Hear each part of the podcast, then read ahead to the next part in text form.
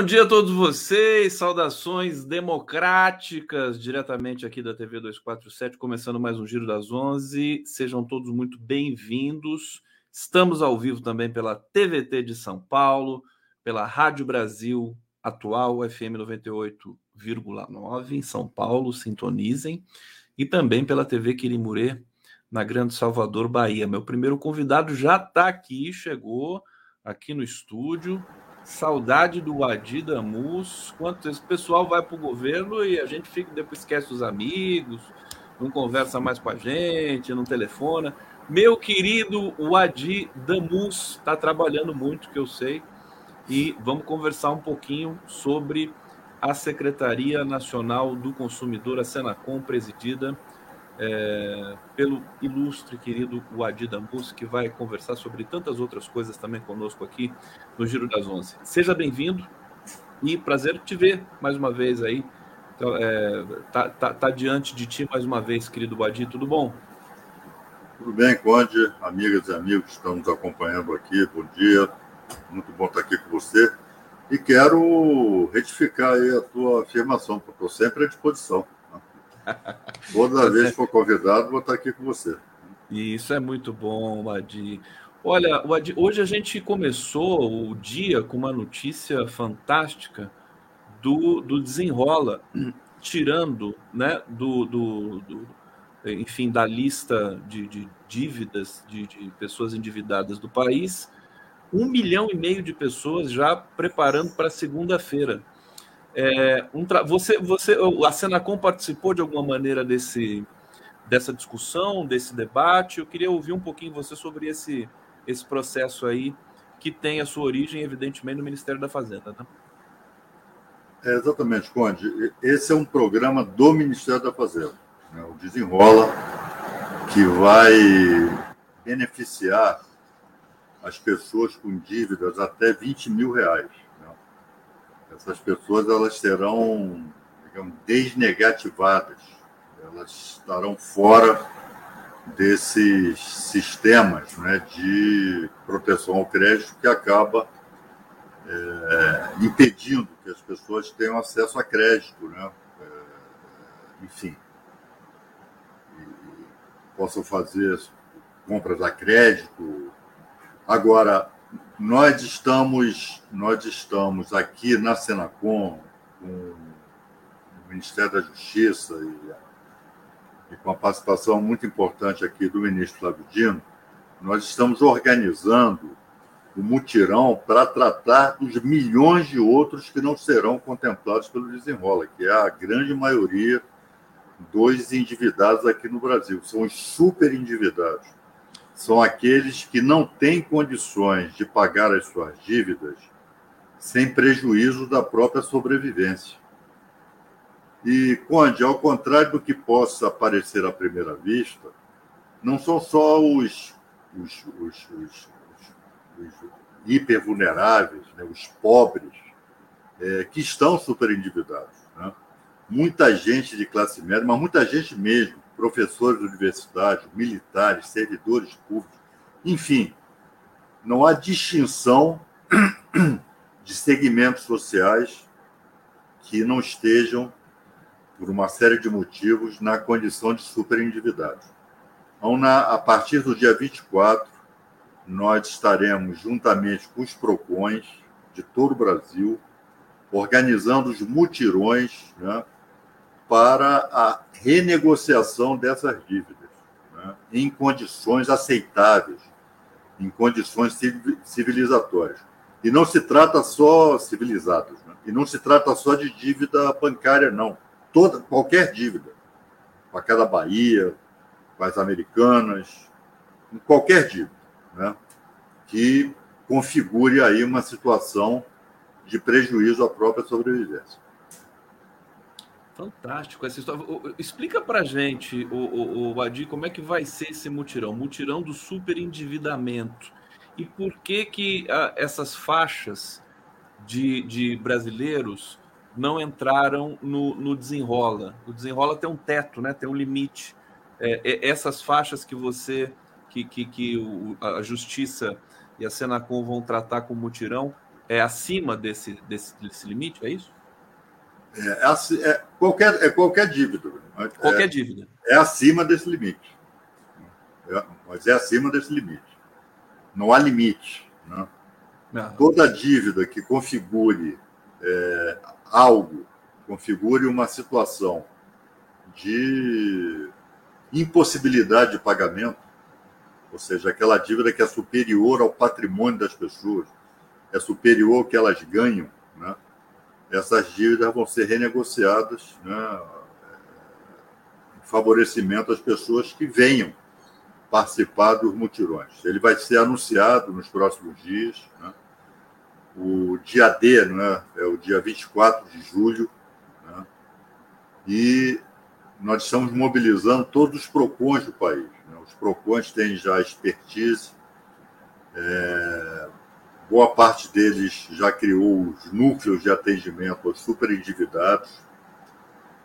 Nós também aproveitamos esse momento para firmar um termo de cooperação técnica com o Conselho Nacional de Justiça, que também tem uma grande expertise, juízes, servidores, né? e eles vão fornecer treinamento de forma gratuita aos funcionários do PROCON para qualificar o atendimento ao superendividado na negociação das suas dívidas. Então, Conde, isso é um programa. Ele vai ter a sua parte midiática, que é o lançamento, mas ele é permanente, né? ele é estruturante. Então, os PROCONs estão se organizando, se organizando para esse atendimento permanente aos, às pessoas nessa situação de superendividado.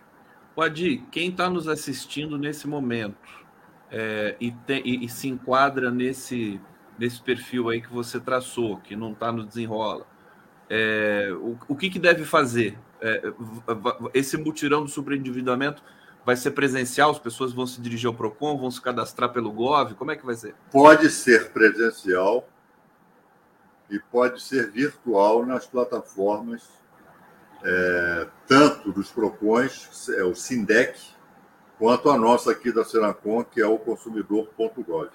Né? Então, a, a, a, tanto faz as pessoas que optarem por negociarem de forma presencial então, a sua demanda será agendada, os seus credores serão notificados, né, porque a negociação é coletiva. Não é negociar com o credor A primeiro, depois com o credor B, não. Todos os credores daquela pessoa é, participarão dessas tratativas de negociação. Tá? Agora, isso pode ser feito, repito, presencialmente ou pode, ser feito por essas plataformas da que eu fiz menção. O Sindec, que, são, que é a plataforma dos PROCONs, e o consumidor.gov, que é a nossa plataforma. O nome oficial desse programa é Mutirão do, superendivida, do, do Superendividamento? Como é que é? Isso. Ou, ou, esse, ou não tem um nome oficial? Nós estamos aqui nos reunindo com a assessoria de comunicação do Ministério para ter um nome. Perfeito. É um nome de publicidade. Porque daí fica mais fácil para as pessoas acharem. O pessoal está perguntando aqui. Mas, enfim, qualquer coisa, se alguém te, pode, se, pode se dirigir ao, ao, PROCON, ao site do PROCON, que acho que vai ter lá alguma explicação, né, o, o Adi? Já vai que ter... São os. Tanto na nossa.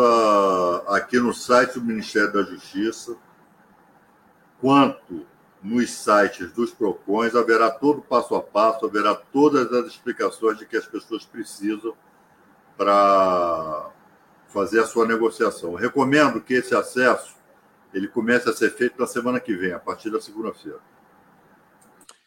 Perfeitamente. O Adi Musa aqui conosco no, no Giro das Onze. O pessoal está começando a perguntar algumas coisas aqui no bate-papo. Eu já vou trazer essas questões para o Adi mas eu quero também saber, Badi, como é que foi o, o, o, bastidor aí da, da aprovação da reforma tributária e no que o Senacom contribuiu para esse debate é, e para aprovação, né? Precisa ser aprovado ainda no Senado e depois ser sancionado, né? E depois tem o, o, a segunda parte da reforma tributária. Fala um pouquinho sobre isso para gente. Olha, Gustavo, aí eu já não vou poder discorrer com tanta um tanto detalhamento. Nós não participamos dessas tratativas. Tá? Ah, não? Não, isso foi feito no âmbito lá do Ministério da Justiça, de outros ministérios, mas aqui nós não, nós, nós não cuidamos disso, não. Nós não porque, participamos. Porque a questão, mas é assim, a questão tributária, ela não, não, não cai na, na Senacom, às vezes, também como questões importantes aí para o gerenciamento da, da secretaria? Tá aí, o Adi deve estar. Tá... Você mutou, querido. Tá, tá repete, tua pergunta, repete tua pergunta.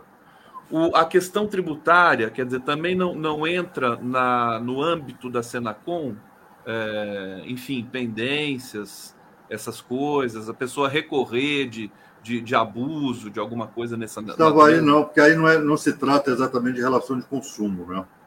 Não se trata exatamente de relação de consumo. Então, isso é, pode haver uma interseção aqui ou ali, é, mas é, não diz respeito aqui a nossa. Aqui a gente trata de relação de consumo, do consumidor. Relação... Né? E não do contribuinte. Tá? Ok. Tá aí, a tá questão aí. do tributário é questão com. Nós somos, ao mesmo tempo, contribuintes e consumidores. Obviamente, nós pagamos impostos e nós consumimos mas é, é, é, a reforma tributária não diz respeito diretamente à relação de consumo. Wadi, é, a gente estava discutindo há uns dois, três meses, com muita intensidade, a questão do PL das, das fake news. É, foi retirado, foi fatiado, é, e agora a, a, gente aguarda uma nova discussão. A Senacom entrou com força nesse, nesse debate, porque é, você puxou, né? Vocês tiveram aí essa, essa visão de tratar as big techs, por exemplo, e o serviço que, que elas prestam como uma questão diretamente também relacionada ao consumidor. É, esse debate vai voltar em algum momento? Olha, o Conde, ele é um, é um, debate permanente, não se trata de voltar. Né? Ele é um debate permanente. O, o diálogo com as big techs ele melhorou bastante do que de como aconteceu lá atrás, no começo do governo, é, quando houve aquela aquela houve aquela investida contra as escolas, aquelas ameaças, né, de que as escolas seriam alvo de atentados terroristas, etc. Ali foi o auge de uma relação que começou tumultuosa com as big techs. Que qual é a questão das big techs? Qual é a questão da Google, Facebook? Né? Isso é um debate mundial. A dificuldade que eles têm na autorregulação. Né? A dificuldade que eles têm de, de. eles, levam, eles levam à exacerbação uma talvez falha da lei do marco civil da internet, que diz que eles só tiram do ar por ordem judicial. Então, eles têm dificuldade de submeter. Quando eu digo dificuldade, é eles não aceitam, eles resistem a se submeter à, à legislação dos, dos países. Né? Ora, na União, na União Europeia, eles já foram enquadrados. Né? Agora, a tese de que eles podem moderar o conteúdo daquele, daquilo que eles publicam, não só podem, como devem, né? é, eles já, já submeteram a isso e vão ter que submeter aqui no Brasil também. Mas eu repito a você, o diálogo com eles melhorou bastante. Né? Já não estão com aquela intransigência inicial. Né? Nós temos atuado no sentido, primeiramente, do diálogo, nós apontamos, olha, tem uma publicação aí no, no, no site de vocês, no Facebook, no Twitter, seja lá onde for, que é que é, é lesiva aos consumidores. Então, retirem isso do ar. E agora eles estão tomando mais a iniciativa, né? uma iniciativa que até pouco tempo não era não era muito da conduta deles. Né? E nós sabemos, quando todo mundo que está aqui, todo mundo que está aqui nos acompanhando sabe disso, essas plataformas, essas, essas, essas redes né, digitais, elas foram uma trincheira da extrema-direita. Foram uma trincheira da extrema-direita em atentados à democracia, em ameaças à democracia, e as próprias relações de consumo. Né? Era, era, era muito usual né, que eles publicassem coisas é, que desqualificavam a vacina. Né? Eu vi publicações dizendo que a vacina altera o ciclo menstrual das mulheres, que enfim, é, alter, é é, causa infertilidade das mulheres. Isso não pode ser, isso aí não pode ser divulgado. Não? Isso não pode ser divulgado. E mandar tirar do ar esse tipo de publicação não é censura coisa nenhuma. Não? Então, aquela falsa dicotomia que o bolsonarismo, a extrema-direita, e não só o bolsonarismo, a extrema-direita em todo o mundo, né? Esse debate, esse falso debate que eles resolveram criar entre o que é censura e liberdade de imprensa, a nós pouco incomoda. Se nós vislumbrarmos em qualquer uma dessas plataformas publicações que são atentatórias às relações de consumo, atentatórias aos consumidores, nós vamos tirar do ar. Qualquer publicação né, que signifique desinformação discurso de ódio que traga insegurança e ameaça à saúde das pessoas, nós vamos atuar no sentido de reprimir, né? o termo é exatamente esse, reprimir, e vamos abrir processo administrativo sancionatório. Tá aí o Adi Damus aqui no Giro das Onze. Deixa eu ir para o bate-papo. O Sem Brasil está dizendo aqui: até os bancos ganham com mais gente com nome limpo. Sim, o Brasil está voltando, né? A ter uma. Aliás, a gente está vendo o Adi. É, teve o programa do carro popular que se transformou numa outra coisa, até também com financiamento para caminhão, uma questão de ônibus, é, ecologicamente, enfim, engajado, né? Depois que o Haddad entrou ali com as suas sugestões. E agora o Lula está querendo também mexer com a linha branca. É uma coisa que vai bater aí na Senacom, né? Porque se, as, se o pessoal for trocar é, geladeira, fogão e tudo mais, isso aí, isso aí aquece demais a, a questão dos direitos do consumidor também. Sobre isso, o que, que você pode dizer para a gente? Olha, Conde, é... nós estamos atuando aqui à frente da Senacom em consonância com as diretrizes do presidente Lula, né, é, é, no sentido de é, recuperar a renda dos brasileiros, de fazer com que os endividados, superendividados, voltem a reconstruir a sua cidadania e voltem a poder consumir. Né? Agora, a possibilidade da abertura, mais uma vez, do financiamento desses, é, da desoneração desses produtos aí da chamada linha branca, né? diz respeito a isso e pode bater aqui. Agora, só para esclarecer também as pessoas, nós atuamos aqui, Gustavo, mais numa linha nacional. Né? É, é, é, é, por exemplo, você ontem comprou uma televisão que chegou com defeito na sua casa. Você pode reclamar isso aqui no consumidor.gov, mas quem vai, tá, vai ter atuação pontual nesse caso, que é um caso individual, teu que comprou uma televisão com defeitos, é o PROCON. É o PROCON da tua cidade, é o PROCON do teu estado.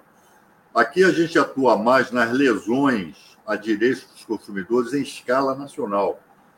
Então, preço de combustível que, que acontece em escala nacional, é, problemas com planos de saúde que acontecem em escala nacional, né?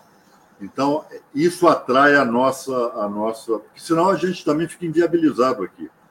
Nós não, a Senacom não foi organizada, estruturada para atender pontual, a casos pontuais de reclamação de consumidores. Né? A gente atua mais na A não ser como, como no, no STF, quando um caso específico pode servir de exemplo para todo um, um cuidado, é. um tratamento, né? É, mas normalmente as reclamações de consumidores elas têm um alto grau de resolutividade na, na aqui nos sistemas aqui nas plataformas dos, dos Procons e aqui da Senacor. Mais de 70% dos casos são resolvidos. Estou né? dizendo a vocês, esses casos pontuais. É, o sujeito tem lá uma reclamação contra a sua operadora de, de, de televisão, de internet. Né? Isso se resolve pontualmente, né? E, e, e a, a, resolutividade é bastante alta.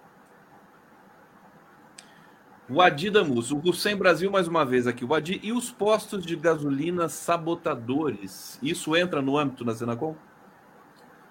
No que diz respeito à relação, né, lá o preço da gasolina, que pode ser abusivo, entra. Né? Agora, quando eu vou. Eu sou muito franco das minhas coisas, não vou deixar de ser pelo fato de ocupando cargo no governo. Não é fácil a fiscalização é, de, de, é, nessa dimensão. Primeiro, os preços de combustíveis não são tabelados. Então, em tese, o sujeito bota o preço que ele quiser. Ele tem lá um posto de gasolina, vou botar o meu preço a 10 reais. Ele pode fazer isso? Em tese, pode. Você configurar que esse preço é abusivo não é fácil. Não é fácil porque não tem balizamentos objetivos. Né? Tá, tem um balizamento recente. A Petrobras mandou reduzir o preço do gás de cozinha dos combustíveis há pouco tempo atrás. Diversos postos, diversas revendedoras de, de gás de cozinha não baixaram até onde deviam baixar. Isso atrai a nossa atuação atrai, mas não é fácil. Não é fácil. A NP tem se mostrado ao longo do tempo impotente para, enfim, ter um ter um painel né, de onde se abusa de preço. Então não é fácil. Não é fácil. A gente abre processo. Muitas dessas multas que nós aplicamos aqui, né, os PROCONs aplicam, são re é, são, são revertidas no Poder Judiciário. Né?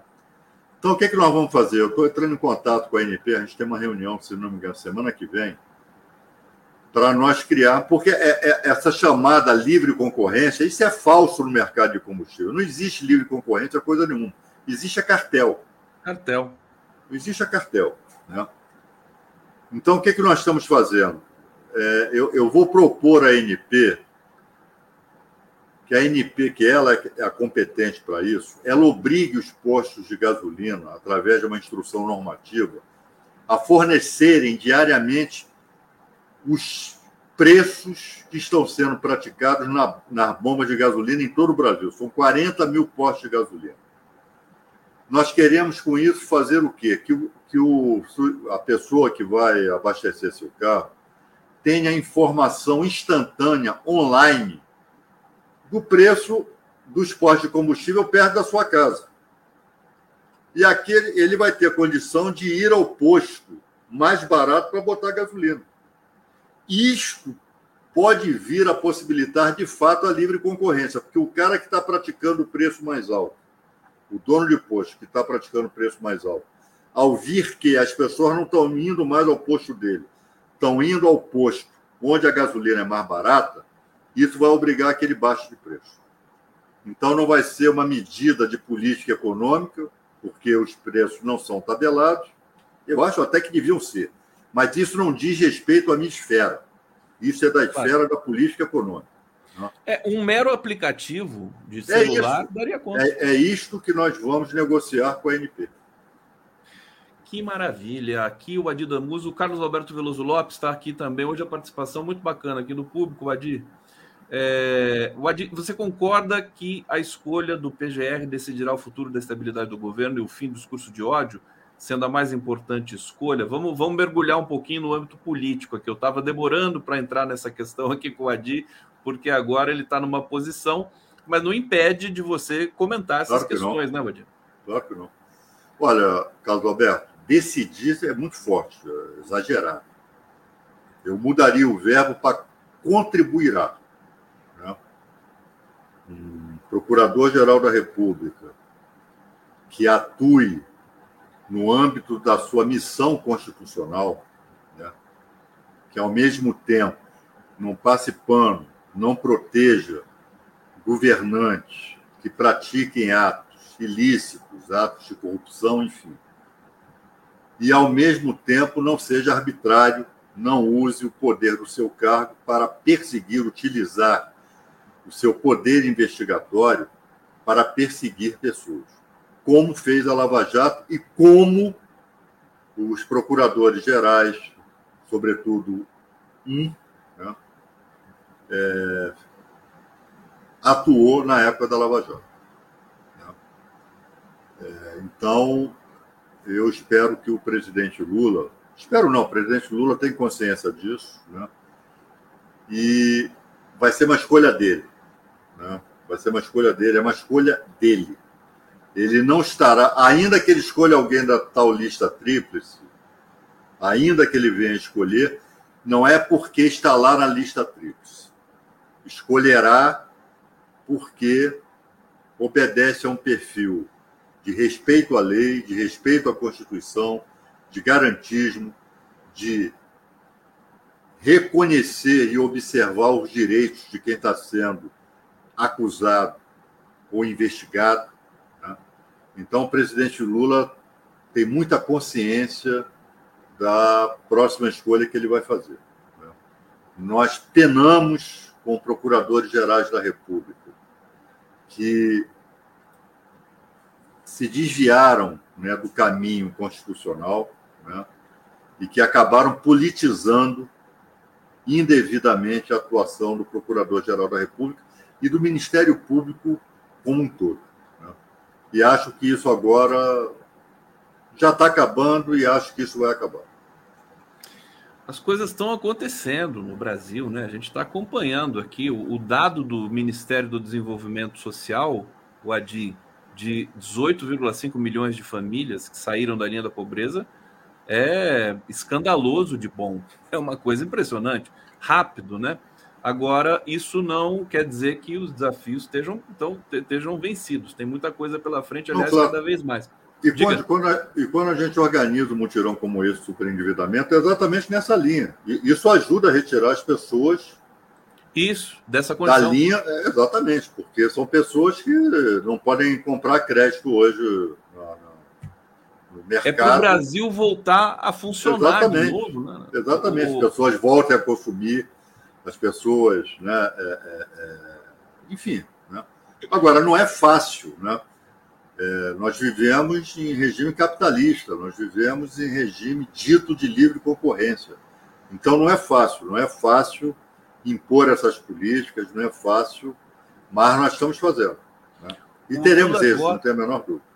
O Lula, o Adi, que você conhece tão bem, ele gosta mesmo de consumo, né? Ele, ele gosta é. de mexer no consumo, né? É. Ele vai lá, ele faz acontecer, porque ele sabe que essa, essa engrenagem tira as pessoas de condições precárias.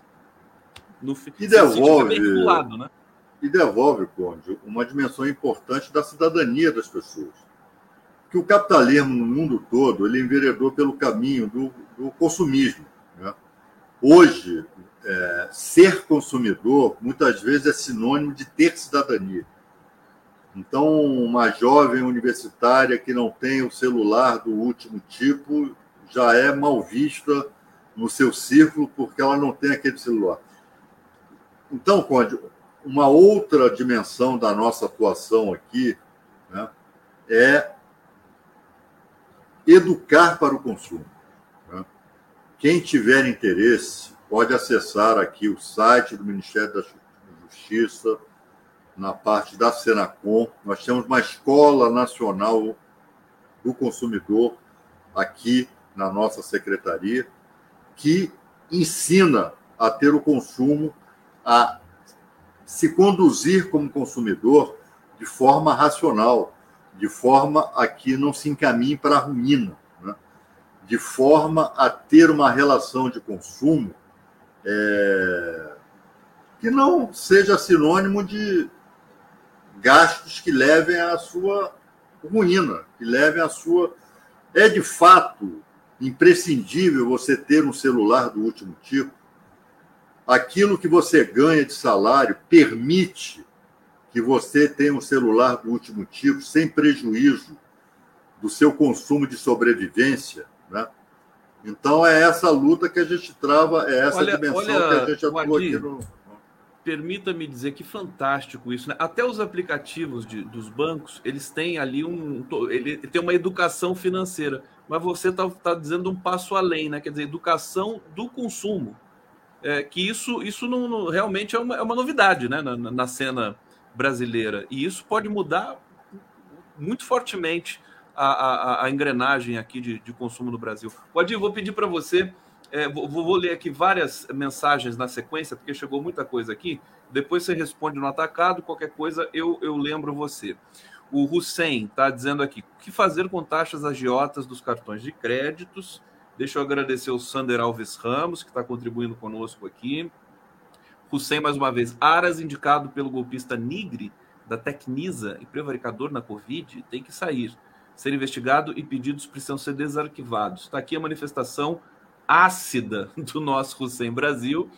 Sander Alves Ramos, o FIES vai ter refinanciamento.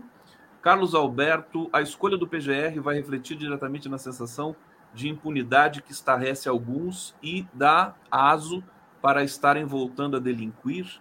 Você não acha, o Adi? O Adi já falou que isso é uma prerrogativa do presidente, né? É, e que ele vai ter o, o, o, bom senso, enfim, se o Adi depois quiser comentar essa questão do, do Veloso aqui, eu relembro o Adi na sequência. Hussein, gosto mais do Adi quando ele fica fulo, indignado. Você deve estar indignado com o Vasco, né? Nesse momento, né, Adi? Gustavo, é, o Vasco é um assunto que hoje me causa. Hoje não. Hoje não. Me causa uma certa dificuldade, né? Em tratar, porque me causa muita dor. Então, eu prefiro não falar do Vasco da Gama hoje. Você sabe quem está feliz? O Guilherme Estrela. O Guilherme Estrela. É verdade, meu amigo Guilherme é um Estrela, botafoguense. É verdade. E o Botafogo, Até no nome, né? Até no nome. O sujeito é botafoguense até no nome. Até no nome, exatamente. Mas o Estrela merece. Por ele, Estrela eu, merece muito. pelo Estrela, eu fico contente o Botafogo aí tá. tá... O, o vai ficar fulo e a base de Alcântara, que tem tanta coisa que o, que o Adi Pessoal, tem coisas que não são exatamente das minhas atribuições. Ele não pode mais, enfim, só quando ele tirar um recesso aí para descansar. Olha, a questão Diga. dos fiéis, eu não sei, provavelmente vai ser refinanciado porque é, é desrespeito, é, é coerente com a política econômico-social do presidente Lula, a preocupação que ele tem com a educação, enfim. Né? Então, isso provavelmente, agora eu não posso afirmar peremptoriamente, né? não é a minha área, é, mas provavelmente isso vai ser refinanciado. Conde, é, é, outra coisa é essa questão do crédito consignado e do cartão de crédito consignado. Isso é outra isso é criminoso, né? E nós esperamos que com esse nosso mutirão, as pessoas que estão nessa negociação são, sobretudo, os mais vulneráveis. Quando eu me lembro, ainda sou do tempo, né? eu me lembro na infância, né?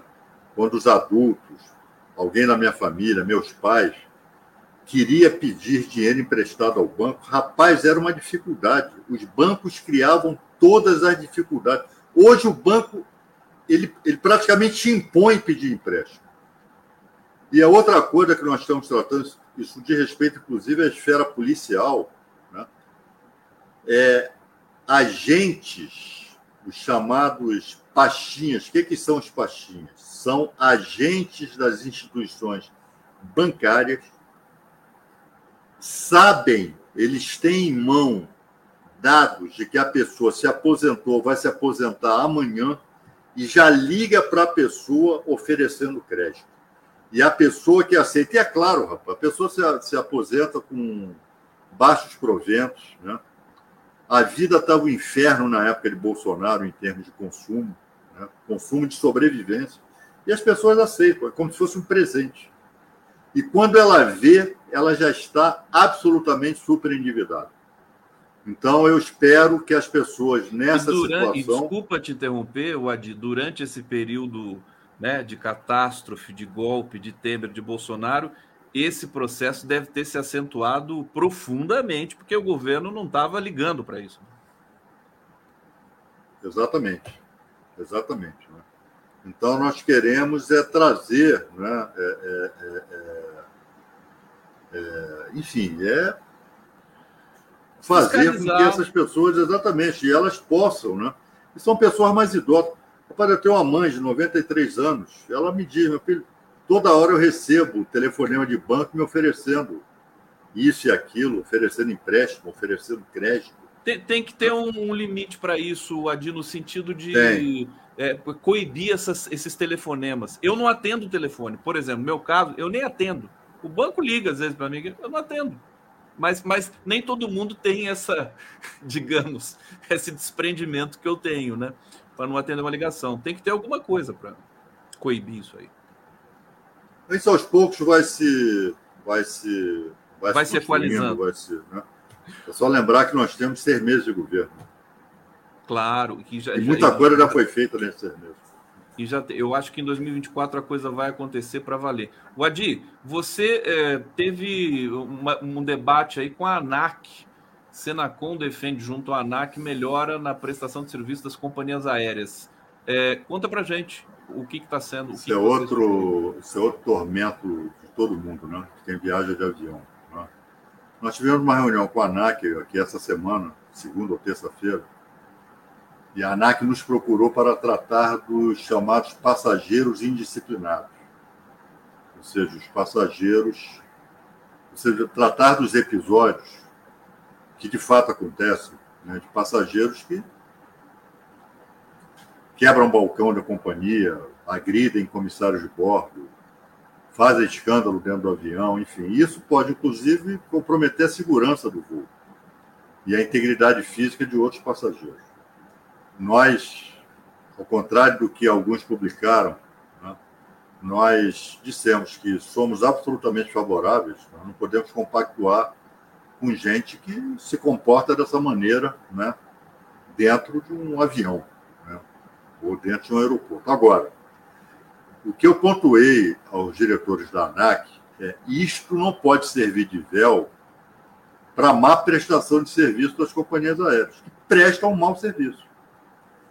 O que eu recebo de reclamação aqui, a gente recebe muita gente que, que vem de fora. Não tem um ou uma que não reclame de alguma coisa no voo. Questão de bagagem, questão de marcação de assento, questão de remarcação de viagem, acesso à informação. Né? Então, nós pontuamos. Racismo a... também, que foi uma coisa Oi? que apareceu aí, né? Oi, Racismo. Racismo. Racismo, né? É... Então, nós pontuamos da ANAC, olha, nós vamos começar a autuar, a processar as companhias aéreas. Tá Eu já mandei levantar aqui né, todas as reclamações que há em relação às companhias aéreas. A diretriz que eu imprimi aqui, Conde, é primeiro abrir o diálogo e tentar resolver no diálogo. Não sendo possível, vamos processar administrativamente e sancionar. O Adi Damus, a gente está terminando aqui o papo com o Adi. Deixa eu ler comentários que chegaram aqui. Corra e seja feliz, está dizendo: o CIAP está vulnerável. Recebo ligações de instruções direto todo dia sem a minha autorização. Eu não sei o que é o CIAP. Eu me pois é, o que é exatamente o CIAP? É, eu, eu vou procurar aqui na sequência. Deixa eu ler aqui a Tânia Noêmia. E os 14% dos descontos da Previdência dos aposentados ainda continuam até quando? O Adi não é o oráculo também, né? Tá pensando que você sabe tudo aqui, o Adi. Você sabe muito, mas eu não sei se essas questões aqui, mas de qualquer maneira está aqui posto. Obrigado, Tânia Noêmia. Carlos Alberto, o Ministério da Justiça já está regulando os convênios com as universidades federais para fiscalizar os postos não, de combustíveis? Não, isso não é papel de Universidade Federal, não, não é nós temos, nós estamos firmando termos de cooperação técnica com o CAD. O que é o CAD? O CAD é o conselho que trata dos cartéis, da repressão aos cartéis. Então, é, é, e como essa área de combustível ela é cartelizada, nós estamos aqui firmando um termo de cooperação técnica com o CAD para atuar em conjunto naquilo que diz respeito aos prejuízos que a cartelização promove, e não é só de combustível, né? qualquer cartel, é, nas relações de consumo. Né? É, e com a Agência Nacional do Petróleo, além daquela questão do aplicativo que eu falei ainda agora, nós estamos firmando um termo de cooperação técnica para que a ANP treine também né, os funcionários dos PROCONs a tratar, a conhecer melhor esse mecanismo do preço dos combustíveis. Porque às vezes o aumento acontece, cara, Não tem abuso, é aumento. Porque o, aumentou o imposto e as pessoas têm uma, uma sensação de que o aumento é abusivo. Nem todo aumento é abusivo. São as agruras do capitalismo não regulado. Né? A parte do capitalismo que não é regulada é um inferno. Porque funciona o tal regime de livre concorrência, o que não é verdade, porque, na verdade, o que acontece é cartel, né? e existe a liberdade da fixação de preço por parte dos agentes econômicos. Esse Olha, é os problema. dois últimos comentários aqui, é, o, Adi, o Beraldi está dizendo, Júlio César Beraldi, o Adi temos que ter distribuidoras da Petrobras. Sem dúvida, um dos problemas, uma dessa é, é, essa questão do preço do combustível, preço do gás de cozinha, decorre muito da privatização das refinarias, né, das distribuidoras. Isso é verdade. Agora, isso depende de política econômica. Né? Eu defendo. Eu acho que não é, não é reestatizar, por exemplo, a BR. É criar novas refinarias. A Petrobras Sim. criar novas refinarias. Refinarias da Petrobras. Distribuidoras da Petrobras. Deixa eu te agradecer aqui pela sua generosidade em nos atender. Obrigado. É, a gente está acompanhando o teu trabalho maravilhoso aí que você está exercendo Obrigado. na Senacom. É, saudade, vamos continuar debatendo. Vamos. Hora que você quiser. Você que me abandona, pai, fica dizendo que eu que abandono você. É, sei, sei. O Adir Damus aqui, obrigado. Até a próxima. Um abração, Gustavo. Um abração, um forte abraço aí a todos e todas. Valeu.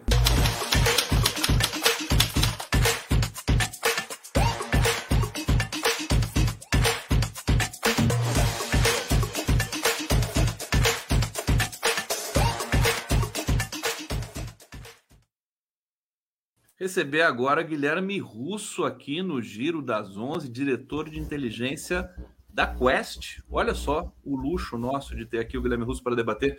Meu querido Guilherme Russo, como é que você tá? Esse trabalho intenso, bonito da Quest, ali com uma equipe maravilhosa ali liderada pelo Felipe Nunes, com um, uma nova maneira de, de levantar os dados e as, as opiniões no Brasil. Parabéns pelo trabalho em primeiro lugar. Obrigado por ter vindo aqui conversar com a gente. Conde, eu que agradeço o convite. É um prazer enorme estar aqui com você e com todo mundo assistindo a gente no YouTube, na TV aberta. É, falar para você que, claro, a gente continua aqui trabalhando muito, a equipe se fortalecendo, crescendo também. É, a Quest tem como, como missão contribuir para o debate público, trazer informações relevantes, né? Obviamente não como jornalismo, mas com as nossas pesquisas é, de temas importantes e está atualizando o cenário político em especial. Mas muito feliz de estar aqui com você. A Quest tem um, um, um charme especial na pesquisa, né? Eu, eu, tenho comentado isso que as grandes, os grandes institutos brasileiros agora, o IPEC, tem o Datafolha, né? Que já estão há tempos aí. O IPEC é uma, é uma sequência do IBOP, mas a Quest trouxe um conjunto de é, é, prospecções que não estavam no radar é, da, da, da, das pesquisas tradicionais no Brasil. E, e, acho que isso tem muito a sua colaboração, a sua visão. Explica um pouquinho a diferença da Quest para os outros. Perfeito. Conde, muito legal você trazer esse ponto. É um prazer enorme falar sobre isso. Por quê? Porque é, a gente tem né, um, um perfil um pouco diferente, a Quest tem de outros institutos, pelo seguinte motivo nós somos acadêmicos de formação, né? Então, o Felipe Nunes dá aula na Universidade Federal de Minas Gerais, é, eu dou aula na Fundação Getúlio Vargas, a gente tem um, um outro diretor que dá aula na, no IESP, que é o Instituto de Estudos Políticos da Universidade Estadual do Rio de Janeiro, e temos outros professores aí na Fundação Sociologia, é, Sociologia Política em São Paulo. Por que isso é importante? Porque dois motivos, né? Datafolha e Ibope, né, e outros institutos foram muito. A, a, verdade é que as pesquisas no Brasil foram avançadas em termos de novas técnicas, de avanço, mais até pelo próprio mercado, por essas empresas, do que pela academia por muito tempo no Brasil. Desde os Estados Unidos e na Europa, que a universidade sempre foi o centro que trazia as novas técnicas e depois eram implementados pelo mercado, no Brasil a lógica foi um pouco inversa. Era o mercado que criava, digamos, técnicas novas. E a gente vem, digamos, mais nesse formato americano europeu de vir da academia com ideias novas e implementar isso nas pesquisas que vão a público, né? Tem um formato diferente. A academia sempre demora um pouco mais de tempo, tem, digamos, mais é, um rigor e mais tempo é, para trabalhar num assunto, enquanto é, trabalho de mercado aqui a gente tem que fazer um pouco mais rápido. Mas por que isso é tão legal? Porque o Felipe Nunes, né, que fundou a Quest, ele vem né, dos Estados Unidos, vira professor na Federal de Minas Gerais e começa a perceber que tem várias pequenas coisas que a gente estava fazendo de forma diferente né, como o resto do mundo estava fazendo, discussões que na Europa já estavam estabelecidas. E aí, nesses últimos anos, a Quest tem feito algumas mudanças muito importantes. Uma delas é em termos de amostra, né? A gente não tem uma amostra de, tão diferente em sua designação que o, que o IPEC, que o IBOP. A gente faz entrevistas presenciais, domiciliares, mas tem outras séries, né? Como a gente faz a amostra, é, nosso cálculo da amostra, depois nós que a gente chama de ponderações, a gente usa uma técnica chamada MRP, que é uma técnica nova. É, a gente também, no ano passado, trouxe uma inovação muito importante que chama o leitor provável, né? o leitor que realmente deve à urna, porque a gente sabe que o leitor que vai à urna é diferente daquele que não vai. E nossas pesquisas nem sempre capturam isso.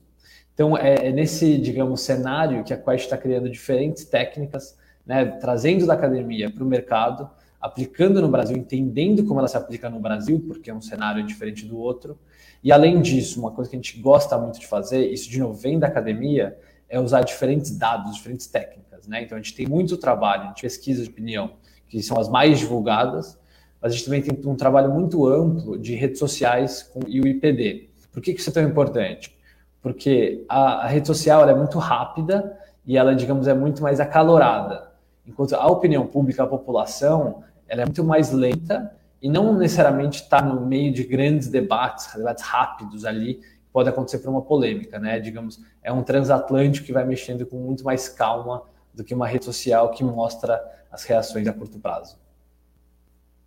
É, eu acho que o grande, o grande desafio é saber fazer essa, essa conexão do, do, do, do, da temperatura digital com a temperatura social, né? Isso aí não é, não é trivial de, juntar essas duas coisas e, e apresentar uma, uma mediana disso para a população, para a opinião pública.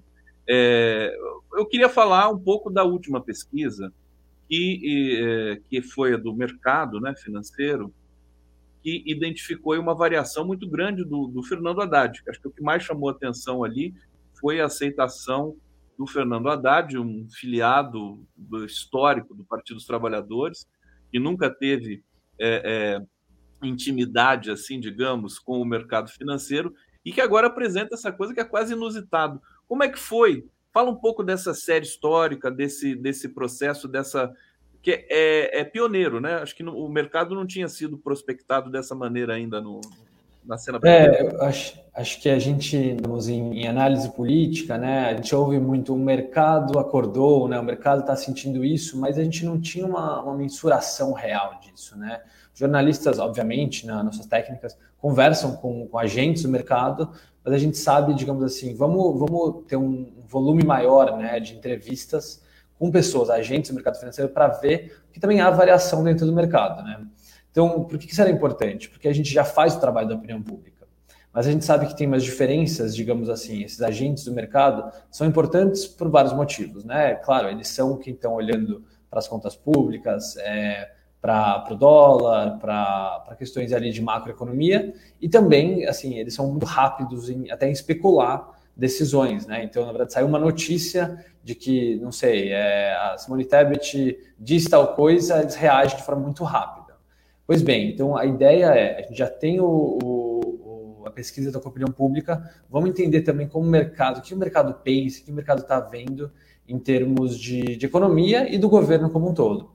Eu acho que o começo da série, na verdade, né, a primeira pesquisa que a gente fez foi, a gente está em julho, então maio, em março. Em março, é, assustou um pouco, porque a gente descobriu, né, assim, como o mercado financeiro é crítico, né, é muito cético em relação ao Lula. É, enquanto a opinião pública é muito mais dividida, né, esse quadro aí, a gente tinha que 90% avaliava o governo Lula como negativo, 10% como regular e zero como positivo. Ou seja, é um grupo muito específico, muito, digamos, anti-lulista, né? muito conservador nesse sentido, é, e muito homogêneo, porque, enfim, qualquer pesquisa de opinião, você nunca vai ter resultados tão homogêneos. É, essa, sem querer te interromper, né, já interrompendo, essa saída do zero para 20 é impressionante, né? Quer dizer, era então, zero. E acho que isso é muito legal, né? A gente tem visto né, uma pequena mudança, mas foi agora, em julho, que a gente viu uma mudança muito forte. Né? Vale lembrar, essa não é uma pesquisa com 2 mil respondentes, é uma pesquisa que tem 94 respondentes, então é menor, mas o importante é a gente ver a mudança ao longo do tempo. É isso que é impressionante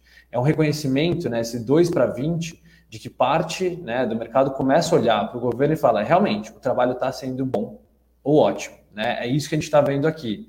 Enquanto a crítica, né, esse percentual do negativo, a linha vinho ali, foi de 36 para 44, se não me engano. Eu, Mas vou, aí... eu vou até fazer um, um, um slideshow aqui, Maravilha. mostrar algumas lâminas aqui da, da Quest, que está tão bonito isso aqui, é, e para você comentar, né? Alguma Maravilha. coisa em especial? Por exemplo, aqui o trabalho do ministro da Fazenda, Fernando Haddad, é, é o grande destaque daquela pesquisa, né? É o grande Realmente. destaque. Por quê? Como é que foi selecionar o, o Russo essa, esse universo para fazer? Qual, quais critérios que a Quest utilizou para é, dar confiabilidade nessa prospecção?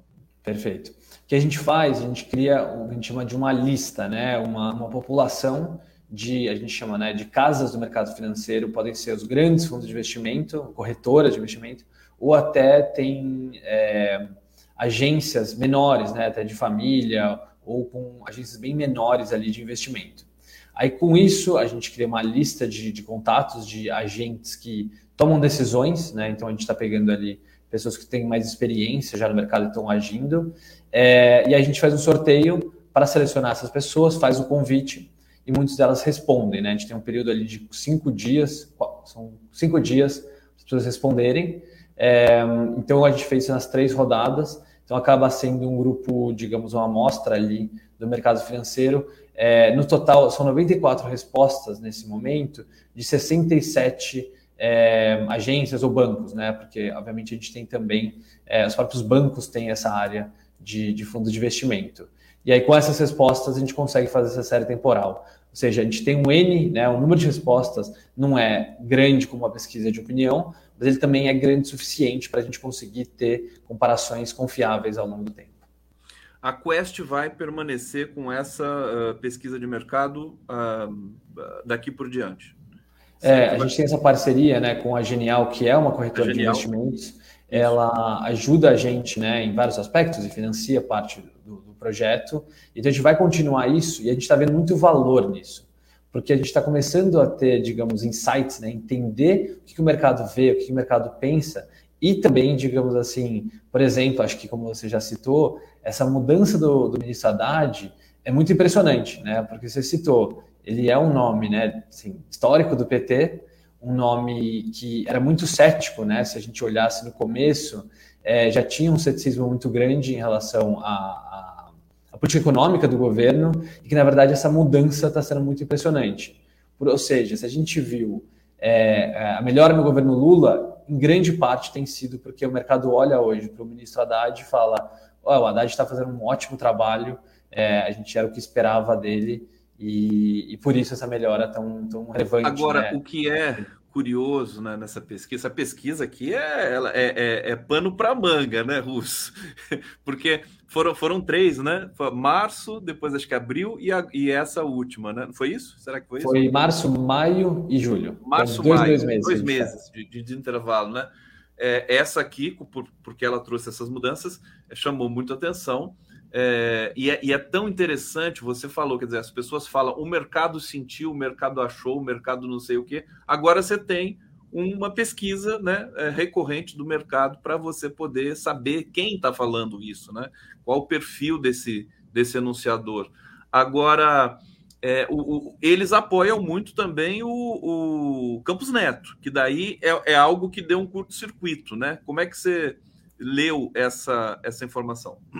É, o mercado, assim, desde o começo, né, dessas pesquisas, mostra que eles apoiam muito o Roberto Campos Neto. Está muito claro nesse sentido, é, pelo trabalho e tudo mais. Mas o que eu acho que é importante é que se, se o mercado está vendo, né, esses agentes do mercado, essa aproximação do Haddad, é como se o Roberto Campos Neto estivesse de um lado, o Lula do outro. E o Haddad consegue conversar com os dois Então, o Haddad tem sido, digamos, o ator que o mercado falou: olha, esse cara também está contribuindo muito, pelo menos na nossa visão, para a política econômica, para o crescimento do país. Mas o que eu acho que é muito relevante aqui é que, tudo bem, né? Se por um lado você tem esses dois lados, o Lula e o Roberto Campos Neto em lados diferentes, hoje, esse resultado, assim, além da melhora do Haddad, do governo, talvez o mais relevante é que hoje os agentes de mercado acham que o Copom vai abaixar a taxa de juros, todo mundo, todos responderam, falaram, vai abaixar, a dúvida é quanto. E aí, assim, é, é, meio que o sentimento que se tinha a briga, né? Tem que baixar a taxa de juros alguns meses, hoje o mercado já concorda, não há dúvidas disso, né? A melhora da economia, a queda da inflação, é, ou seja, todo o cenário está pronto para a redução da taxa de juros, que é o que o Lula né, vem pedindo há algum tempo. Isso deve acontecer em maio, em, agora em agosto, segundo é, os agentes do mercado. Então, eu acho que, por mais que, digamos, o mercado é muito mais alinhado, muito mais alinhado com o Roberto Campos Neto do que com o Lula, nesse quadro, assim, agora não há mais dúvida, né? Quase como jornalistas já têm dito, é, analistas têm dito que agora todo o cenário é o cenário de abaixar a taxa de juros, a dúvida agora é quanto, e aí, enfim, é, eu acho que está claro, a pesquisa ajudou a gente a ver isso, então a pressão fica até maior no Copom, que vai decidir a taxa no de Copom. juros, está muito claro que até o mercado está pressionando agora.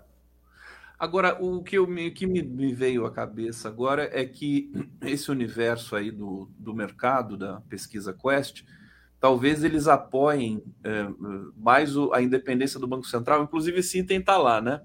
É, a o conceito desse Banco Central independente, que é, que é um pouco obscuro ainda para as pessoas, né?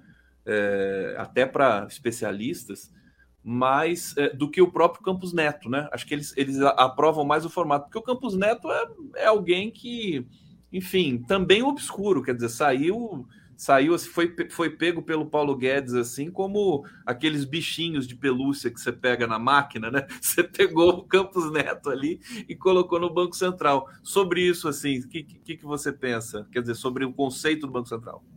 É, tá, tá muito claro que o mercado assim prefere esse Banco Central independente. Como você disse, o mercado, o Banco Central já tinha grande grau de autonomia, agora, digamos, está mais formalizado, mas a gente tem sempre essa disputa que é muito difícil, porque o Banco Central independente é, acaba, digamos, não respondendo a demandas da população, demandas é, de que o momento às vezes pode trazer, né? Essa, essa questão dos juros, né? Assim, ficou muito claro a gente, digamos, analistas, o governo, é, o varejo pedindo muito a redução de juros, enquanto o Banco Central, né, assim, acaba não respondendo. Enfim, são modelos ali que, que são diferentes. Mas eu vou dizer, é, Conde, que eu acho que o mercado está sim mais aliado o próprio Roberto Campos Neto pelo seguinte motivo.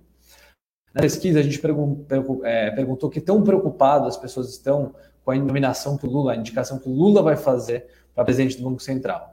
Os agentes do mercado se dizem muito preocupados, acho que 83% se dizia muito preocupado. Ou seja, obviamente tem um lado político especificamente, não é só o modelo, senão é quem, digamos, é, é, foi indicado, se eles gostam mais do nome ou não. Então tem sim né, um lado de que o próprio mercado reconhece de que ele é, digamos, muito contrário ao Lula. Agora, a gente não sabe, né? a gente não viu ainda esse Banco Central numa gestão, é, uma nominação, uma indicação do Lula para ver como vai ser essa relação. Me parece hoje que o Gabriel Galípolo né, é o grande nome, é, ele tem uma ótima relação com, com Haddad, né, que, que era o chefe dele, e, e, com, e trazendo para o Lula também o Lula mais alinhado. Mas vai ser sempre um, um. Acho que é a graça da política, é isso, da gente ver as decisões, forças e momentos. Eu tenho até brincado, viu, que quando acabar o mandato do Campos Neto e o Lula indicar o. Provavelmente vai ser o Galípolo, né? O seu, o seu presidente do Banco Central, o mercado vai começar a, a não gostar mais da independência do Banco Central. Ele vai começar a falar assim: não, não vamos, não, queremos o velho Banco Central. É, daquela indicação política mesmo, que acaba sendo, é política, né? É, é, claro. É, a indicação é a mesma é, só muda é, é, basicamente a, a, a, conexão direta do, do, do, mandatário, né, que é o, quem tem a prerrogativa de indicar o presidente do Banco Central, com a política que o Banco Central vai executar. Mas nos bastidores a gente sabe que também não é muito bem assim. Russo, o, o, o governo Lula vai dar trabalho para vocês da Quest, viu? Vai tá dar, dando, tá dando. Por quê? Por quê? Porque eles estão fazendo muita coisa e rapidamente. Eu me lembro daquela pesquisa anterior a essa do mercado que avaliava assim se o, o, o brasileiro aprovava o desenrola e tudo mais, e teve todo aquela, aquele ranking né, interessantíssimo que, aliás, eu acho que se o governo utilizar se, é, é, as pesquisas Quest para calibrar né, as ações, ele vai bem e talvez ele esteja fazendo isso. Agora, ele está fazendo muito mais coisas, é, muito mais programas. Está no radar de vocês, vocês vão, vocês vão a campo de novo para saber a aceitação do brasileiro com relação a algumas medidas recentes né, do governo. Vai continuar tendo esse tipo de sensibilidade assim? A gente vai continuar esse trabalho e é muito legal você trazer esse ponto, Conde, porque é justamente isso, porque que as pesquisas, né, a gente está muito acostumado com pesquisa eleitoral, mas na verdade a pesquisa é até mais importante nesses momentos, para orientar o governo, para orientar né, os jornalistas, e a população também está entendendo o que está acontecendo. E a gente viu né, que o governo Lula está no cenário ainda né, de polarização. Eu, a minha avaliação aqui já está baixando a temperatura. A gente está em tempos normais, né, a gente não está discutindo mais é, se a gente está democracia, se preservar a democracia. Isso passou. Ainda bem. Né? Agora a gente pode discutir coisas normais ainda de programas, de política econômica, é, de desempenho na saúde, na educação. É, mas é muito legal você falar isso, Conde, por quê? Porque se a gente viu uma pequena melhora né, do, da avaliação do governo Lula na última pesquisa, a gente também viu esse ponto, que é o governo Lula tem feito muita coisa, e, e é bom que seja assim, né, os ministérios estão trabalhando, entregando muita coisa, mas as pessoas ainda não estão entendendo, não tiveram tempo de ver esse trabalho e até de certa forma chamar de sentir. Por que eu quero dizer isso? Porque agora vem o desenrola, a gente teve uma série de mudanças já em diferentes áreas que a população ainda nem sabe que isso aconteceu. E isso é um problema para o governo, porque é, não adianta, né? E assim, isso vem um pouco da, até da publicidade, não adianta você fazer muita coisa se as pessoas não estão vendo, e aí você não, não consegue, digamos, colher frutos, se as pessoas entenderem o que está acontecendo. Eu acho que tem, tem dois lados, né? As pessoas estão vendo melhoras na vida, né? A queda no preço dos combustíveis, é, essa melhora da economia como um todo. A gente acabou de mostrar, o mercado também já tem uma perspectiva inflação, né? positiva. A inflação, segurou a inflação. Então, o momento é muito positivo para o governo na esfera econômica, e óbvio, a economia é difícil, a gente deve ter um crescimento acima do esperado esse ano, mas a economia a gente não consegue crescer 10% ao ano, isso é impossível. Agora, tem uma série de outras mudanças que estão acontecendo, né? E, de novo, algumas são é, mais visíveis e outras menos, que o governo vai colher esses frutos, mas tem que sim, digamos, trabalhar na narrativa, trabalhar nessa comunicação e é algo que é normal, o governo está só há seis meses, isso ainda é razoavelmente pouco, mas é algo que é uma grande demanda que o governo Lula vai melhorar no próximo ano, no terceiro ainda mais, todo, todo governo melhora, mas esse especialmente é um novo governo, né? Os ministros são muito novos, é, então essa comunicação vai ter que ser melhorada, é, porque está claro, está entregando, mas é, para grande parte da população ainda não chega, não conseguem ver. Não, por exemplo, eu tô, tô impactado até agora com a notícia, o pessoal nem aguenta mais eu, eu falar isso toda hora, mas o, o Ministério do Desenvolvimento Social uh, anunciou numa pena escondida que 23 milhões de famílias saíram da pobreza. Três, o sinal tá bom aí para você? Tá me ouvindo? Ei, Conde, caiu um pouquinho. Eu, então, do, do caiu um pouquinho milhões. aqui, tá, tá, um pouco instável aqui a, a internet, peço desculpa. Mas vamos lá, deixa eu retomar. É, é, o, o, que equivale a 43 milhões de pessoas. Quando, se a Quest for a campo hoje é, perguntar sobre isso, ninguém vai saber. É, e é um dado concreto, porque a gente, inclusive a gente sabe que quando o, o, o governo injeta o, o, Bolsa Família, o dinheiro realmente chega na mão do, das famílias, é, imediatamente elas, elas são é, é, perfiladas em outro patamar, né? É, o que, que você diria sobre. Bom, isso é evidentemente um déficit de comunicação, mas é um dado muito forte para ficar é, marginal na, na cena é, presente. Queria te ouvir um pouquinho sobre isso. Claro. É, Conde, peço desculpa que tem um barulhinho aqui, mas ó, vamos lá. Eu, eu tentei dois efeitos aqui, Conde, são fundamentais. O primeiro efeito ele é direto em grande parte da população. Né? A gente tá falando de 23%, é, ou seja, um quarto da população brasileira é, muda de status, né? A vida das pessoas está muito melhor, se preocupa muito menos, ainda se preocupa. O Brasil tem um problema de pobreza, é, de combate à fome gigantesco. A gente nunca pode dar, é, é, só focar em outras questões. Essa é a questão mais básica, né? O Lula trouxe isso de novo para a nossa realidade, isso a gente nunca pode deixar de estar tá olhando. Mas com a melhor, e justamente pela preocupação do Lula, o governo consegue, é, o Lula sempre disse, né, que consegue que resolver a questão da pobreza, da fome, é difícil, mas ele consegue fazer grandes avanços com razoavelmente pouco dinheiro comparado a outras, né, é, digamos, iniciativas do governo. Então, esse é um efeito que a gente chama de direto. População melhora de condição de vida, consegue colocar comida no prato, é fundamental. Em parte, a gente vai ver melhoras na avaliação do governo, mas eu diria assim, é uma questão realmente social e muito, muito importante para o Brasil como país, a gente como sociedade. O segundo efeito, eu diria que ele é indireto. Tem muita gente né, que precisa ser lembrada ou saber, na verdade, desse evento. E eu acho que, de novo, a gente sabe, ano passado a gente viu, a gente viu assim, os níveis de pobreza aumentando, a gente viu uma crise econômica né, que, que se intensificou no ano passado, é, a inflação, digamos, corroendo todo o poder de compra do, do brasileiro, e na verdade esse efeito indireto ele precisa né, ser, ser forte também, ser indicado que a gente está fazendo os avanços e tirar as pessoas da pobreza, né, para a classe média que não está vendo isso, ela é tão fundamental quanto, enfim, outras questões que a gente pode estar preocupado. Na verdade, isso tem efeitos gigantescos, né? tem efeito na educação, na saúde, na segurança. Assim, é um, é um efeito tão claro que a gente precisa celebrar, tá comunicando, porque a gente fala que em comunicação você precisa ter uma mensagem clara, direta, que seja repetida.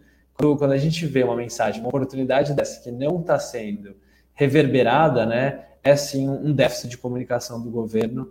Eu acho que, de novo, ainda tem espaço para isso, o governo vai ter que acertar a mão nesse sentido, e, mas ao mesmo tempo é nosso trabalho aqui mostrar que tem esse déficit e, digamos, cobrar que, que a informação seja bem divulgada.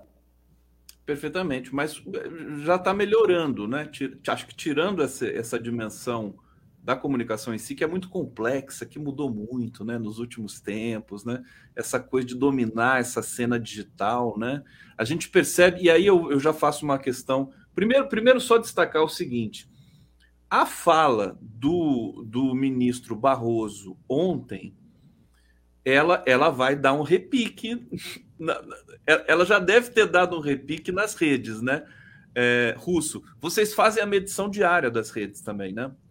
Perfeito. Porque foi uma fala de, de tal nível infeliz que eu, eu, realmente fiquei impressionado com isso. Ativou, atiçou o bolsonarismo de novo. Bolsonarismo que já estava ali dormindo, né? É, a gente falou agora, primeiro, Conde, do governo, né? Como é que o governo tem que fazer essa comunicação, mas a gente tem que lembrar que a gente está num cenário, né? E o presidente Lula tem entendido isso agora, de que não é mais 2002 a 2010, né? A gente tem agora as mídias, as mídias, as redes sociais, uma velocidade de informação muito maior. Então, o próprio Lula está se adequando, digamos, né, a ser presidente nesse novo cenário. Mas as redes sociais sempre, né? Ou sempre não, há, há cinco anos é, tem sido um palco que, digamos, a direita, os bolsonaristas, têm, digamos, entendido melhor como é feita essa comunicação é, e, digamos, conseguido o que a gente chama né, de angariar apoio, de mobilizar a sua base. Só que, isso que é muito interessante, quando o governo está entregando, tem uma melhora na economia, é muito difícil para a oposição conseguir, a gente chama de emplacar narrativas, né? As melhoras estão vindo. Então, por mais que você tenha, digamos, formas de tentar comunicar, o cenário não é positivo para a sua narrativa contrária ao governo.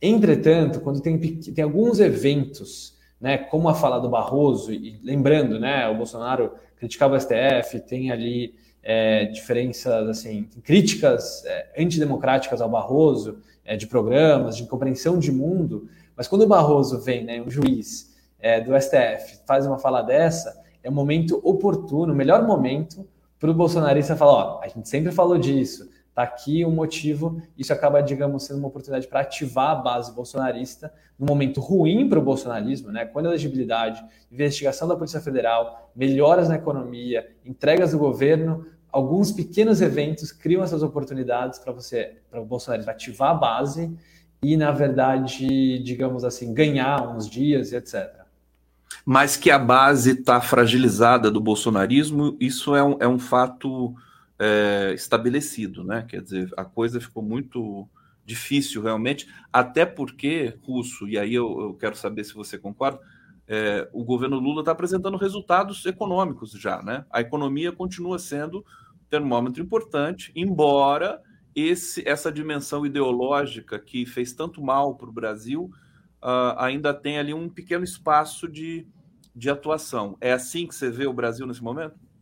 Conde, eu vejo dessa mesma forma, mas eu diria que a gente não pode subestimar, a gente, né, de forma geral, a gente aprendeu isso, que tem um lado bolsonarista, né, uma forma de ver o mundo, e aí ela é pautada por um lado, né, assim, eu não vou generalizar, mas alguns evangélicos, é, os militares têm uma forma de ver o mundo que ela, ela já é mais conservadora e ela é ativada no período eleitoral. Quando a gente coloca né, opções de, de eleição, esse grupo tende a ir para o conservadorismo, digamos, e, e, bolsonarista, né? Não é só um conservadorismo, mas é um bolsonarista que aí a gente sabe que, digamos, questiona instituições democráticas, que tem, digamos, é, mais ataques a minorias, e isso é muito problemático.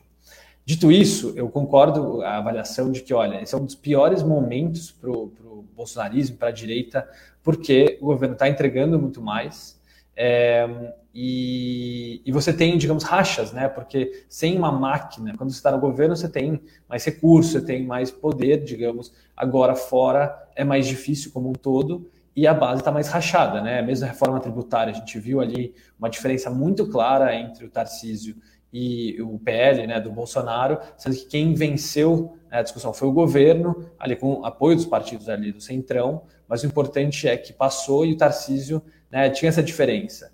Então, é, é, a, o bolsonarismo como um todo tem, vai ter dificuldade agora. Se continuar esse bom momento, é difícil você falar. Na comparação dos governos, está pior, né? O Bolsonaro foi pior. É, além disso, a gente tem uma, um novo momento que é muito mais positivo, né? A gente não está tendo tanta dificuldade. Dito isso, Conde, eu vou te falar duas coisas. A primeira, a inelegibilidade, né, ela tem toda uma questão de, de atribuir culpa né, pela, pelas ações do, do ex-presidente Bolsonaro, mas é uma forma, num desses momentos, que ativa esse grupo menor, muito bolsonarista. Né? O bolsonarista foi visto por esse grupo como um Marte, que esse julgamento foi uma perseguição política, né? tem essa visão, então fortalece esse grupo. De novo, isso foi no momento da elegibilidade. Desde então, tem caído, eles não têm conseguido emplacar essa narrativa tão forte. Por outro lado, o que eles fazem em momentos mais críticos, eles vão utilizar é, ataques ao governo, à história do PT e ao governo é, para apoiar o, o, Bolsonaro. Porque, como não tem um sucessor natural, o Bolsonaro nunca criou um partido, é uma coisa muito personalista, ele depende desses momentos, desse apoio. Então, é claro que esse é um jogo que continua acontecendo, mas o, é um cenário de momento difícil, uma fragilização, porque não tem um partido como um todo, mas a base, né, ainda que menor, do, do bolsonarismo, é, tem seus momentos de atividade e consegue, né, dado eventos ou emplacar algumas pequenas narrativas, é, seja por um dia ou seja entre eles mesmo, porque aí eles né, tendem, tendem a colocar uma notícia pelos olhos, né, pela a forma de ver o mundo deles. É, é, curioso que o, P, o PL tá, pode aceitar cargo no governo nesse momento. O PP e os republicanos estão com conversas já muito adiantadas e eu tô morrendo de curiosidade para ver a próxima pesquisa Quest, o que, que ela vai dizer para a gente sobre isso, porque a militância mais é, é, engajada do, do Partido dos Trabalhadores não gosta de tantas alianças assim. É, por outro lado, o Lula tem esse perfil, sempre teve. Aliás, a própria eleição foi calcada nessa premissa de que precisa se fazer uma aliança grande, inclusive para derrotar esse, esse núcleo tão é, é, inflamado né, do, da extrema-direita. Teremos fortes emoções na próxima pesquisa, né, Russo?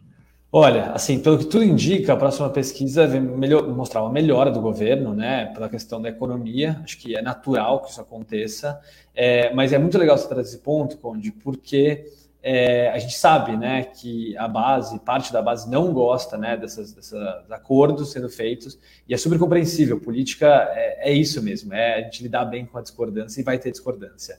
Mas é engraçado também porque o lado bolsonarista também, né, assim é, é contra, digamos, essas, essa, esses acordos e até usa nas sociais, digamos, olha, vocês criticavam os acordos, vocês também fazem. mas eu acho que a forma como eu, cientista político, vejo é de que, olha, é, é inegável né, que existem diferenças ideológicas de propostas entre o PT e os outros partidos, mas ao mesmo tempo a gente sabe da importância para criar uma, uma, uma, maioria né, no, no, Congresso, e em parte isso vem do sistema como a gente, como a gente organiza, né, o sistema eleitoral que premia ainda, né, assim, promove muitos partidos e uma divisão às vezes pouco ideológica, né, uma eleição pouco ideológica, muito personalista. Então é natural que isso aconteça. De novo, né, o Lula já falou, por exemplo, MDS eu nunca vou entregar, então vai ter que sempre fazer decisões e, e acordos, mas eu acho que é, é, são decisões que o governo tem que fazer, mas ele sabe, né? O presidente Lula é muito, muito experiente e toma decisões ali do que ele pode fazer ou não. Mas acho que a melhora na economia, é, melhora na economia e a entrega dos novos programas que fazem impactos muito grandes, às vezes para um grupo menor de pessoas, seja na saúde, na educação, mas eles são muito relevantes também, né? Então, eu acho que o Lula tem essa clareza também no, na gestão do trabalho. Essa percepção, inclusive, da, da performance é, é, do Lula, né, do presidente da República, ela ganha mais importância porque o Lula ele está arbitrando muitas coisas, né? É, é, diferente daquilo que foi no, nos primeiros governos Lula, no 1 e 2, né?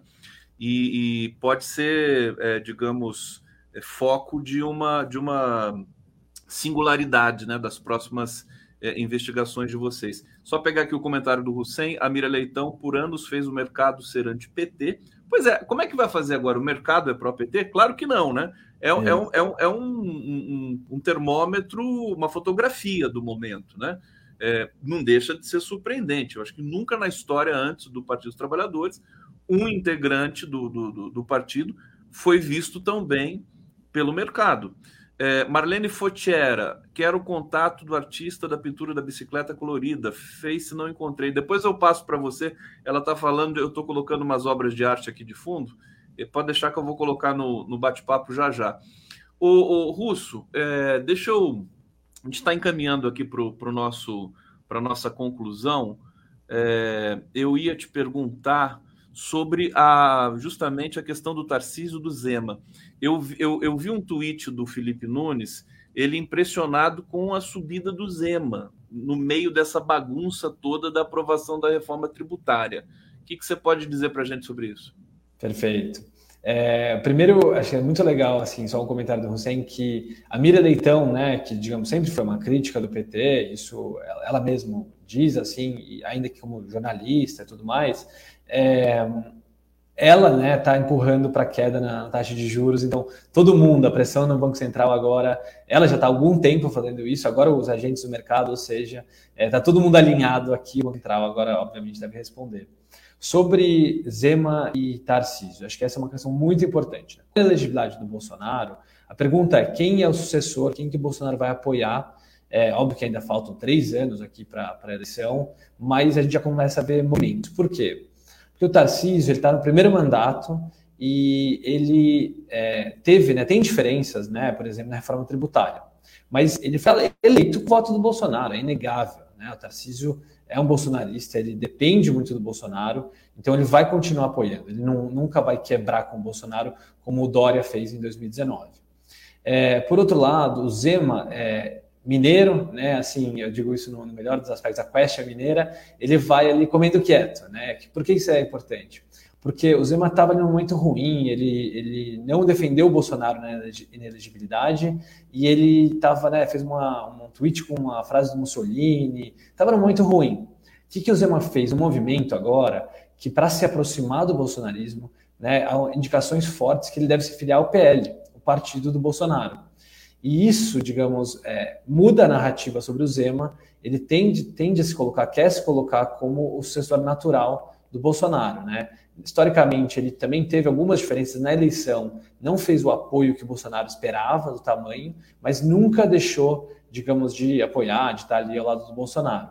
Agora, nesse, como ele está no segundo mandato, ele não, não, pode ser reeleito governador, acho que ele tem essa, essa, essa ambição de ser o candidato da direita e ele precisa do voto do Bolsonaro. Então, se ele estava num momento ruim, com ali a rusga do, do Bolsonaro e do Tarcísio, o Zema tenta usar esse momento para se filiar, ou falar que vai se filiar ao PL, e começar a puxar esse apoio do, dos bolsonaristas que ainda fazem barulho, são relevantes em termos de população.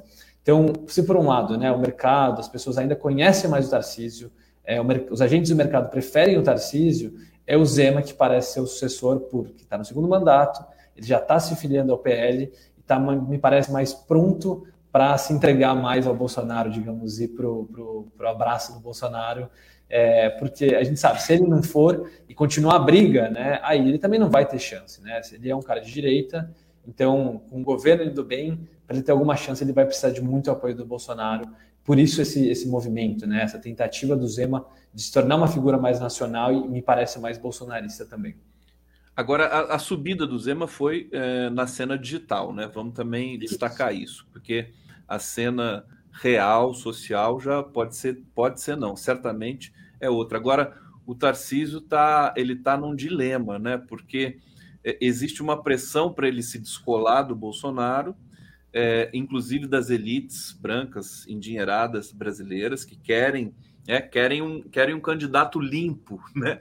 mais limpo para 2026 e, o, ao mesmo tempo, o Tarcísio sabe desse fenômeno terrível que é o bolsonarismo, que se ele descolar, ele pode desidratar de uma vez, né?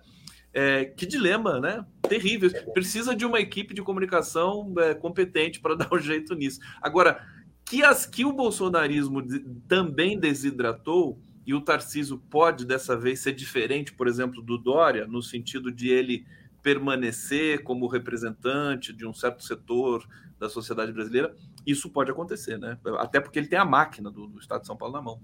Perfeito. O Tarcísio, ele tá, digamos, né, ele tem que escolher, e eu acho que, na verdade, ele acaba não, não vai acabar escolhendo, né? Ele segue com o governo ali, junto com o Kassab, tocando muito a política em São Paulo, é, porque, enfim, tem uma máquina, né? O governo do Estado de São Paulo é, é uma máquina muito grande de orçamento, de decisões tudo mais, com 20% da população também, ou seja, ele, ele, tem um acesso direto a muita gente, mas ele não pode nunca deixar o bolsonarismo de lado, porque ele foi eleito, ele tem esse apoio. Então ele vai ficar, né? Me parece que o equilíbrio é isso, ele fica ali no meio, e por isso que eu acho tão difícil, né? Assim, ele tem bons números, mas é, largar São Paulo para tentar se virar presidente, é, ele vai precisar deixar muita coisa de lado também. Inclusive, já o... ele... Diga, pode completar. Não, não, não, já, já o Zema está no final do seu segundo, está indo para o final do seu segundo, segundo, mandato, ou seja, ele tem um outro momento político, né? É, e aí ele estava no, no, Novo, é, que é um partido que já está assim, no Congresso virando cada vez mais bolsonarista, né? O Marcel Van Hatten é um dos nomes ali do, do Rio Grande do Sul que é muito bolsonarista, muito próximo ao Eduardo Bolsonaro. É, então me parece que o Zema é, o novo já não está contribuindo, não tem mais uma proposta como teve no passado, eu digo, proposta de crescimento mesmo, né? O novo também já perdeu muito espaço, então me parece que para o Zema está mais fácil fazer essa mudança é, pelo momento e pelo partido. Eu estou aguardando o deputado Rogério Correia chegar aqui. Aliás, peço até se o pessoal estiver me assistindo, que ele pode entrar aqui na nossa, na nossa sala e vou, vou abusar um pouquinho do Guilherme Russo para a gente esticar. Posso, Russo? Pô, esticar um problema. pouquinho aqui contigo. É, eu estou curioso dessas aferições que vocês fazem é, dentro do Twitter, sobretudo, né? O, é o GPS é, que, que, que, que, é da, da Quest, não?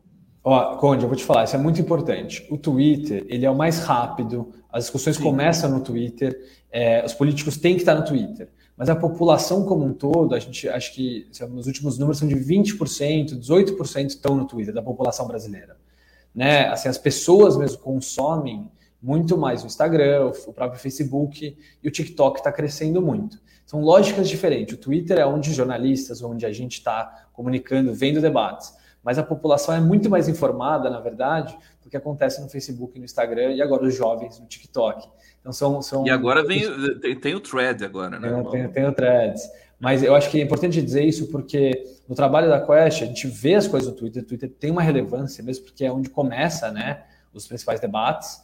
Mas na verdade, para ver essa visão de redes sociais, a gente também é, olha muito para o Facebook, Instagram é, e o TikTok, assim como o Google, né, o IPD da Quest, o Índice de Popularidade Digital, é, é, baseado, na verdade, nas diferentes plataformas. Isso acho que lá do nosso começo de conversa, são dois pontos que você trouxe. Uma é a diferença do, do, do digital e do social, né, como um todo, que a Zema começou a subir no digital. Então, naturalmente, alguns meses eles devem subir no social também, mas o digital vem muito antes. E o segundo, essas novas técnicas, né? Então, a Quest, ela, ela entende o Twitter, mas na verdade a gente tem que olhar como um todo para as redes, porque grande parte da população não está no Twitter, né? Então o IPD consegue capturar outras plataformas, inclusive o Google, porque muitas vezes, como disse, é sempre legal de falar que às vezes os debates não são sobre as narrativas, são sobre o que as pessoas estão interessadas. O governo, né, estava discutindo sobre, por exemplo, a diminuição da fome, ou mesmo a reforma tributária agora, muita gente não sabe. Né? Então, quando a gente olha no Google crescimento de buscas, o que é reforma tributária, reforma tributária explicada, isso na verdade é muito positivo para o governo, né? Você conseguir trazer um tema e as pessoas estarem interessadas para aprender mais, descobrir o que está acontecendo. Então tem também, digamos, o Google, né, como etapa dessa, dessa análise do que, que é a esfera digital. Guilherme Russo, que prazer conversar contigo, cada vez melhor. Parabéns pelo, pelo trabalho na Quest, pela pela dobradinha fantástica que você faz aí com o Felipe Nunes é, e com toda a equipe. E, e, pelo, pelo trabalho que a Quest também, eu estava vendo no seu Twitter, é, a Quest também está concedendo bolsa né, de pesquisa, essa ligação acadêmica que deixa o trabalho com muito uma, uma percepção de credibilidade e confiabilidade muito maior. Parabéns, vou te chamar de novo aqui em breve, hein? Para a gente conversar mais. É sempre um prazer enorme falar com você. Obrigado pelo espaço, pelas perguntas. É, eu acho que a Quest está nessa iniciativa de mostrar que a gente tem uma defasagem né, de mulheres negras na ciência política. Né? Então, eu sou, digamos, o clássico. A gente precisa aumentar a diversidade. Obrigado pelo espaço, obrigado por, é, por apreciar nosso trabalho. A gente vai trabalhar muito duro e, e aproveitar o espaço como você ofereceu para a gente hoje. Sou fã de vocês. Obrigado, Guilherme Russo. Vamos para a transição aqui no nosso giro.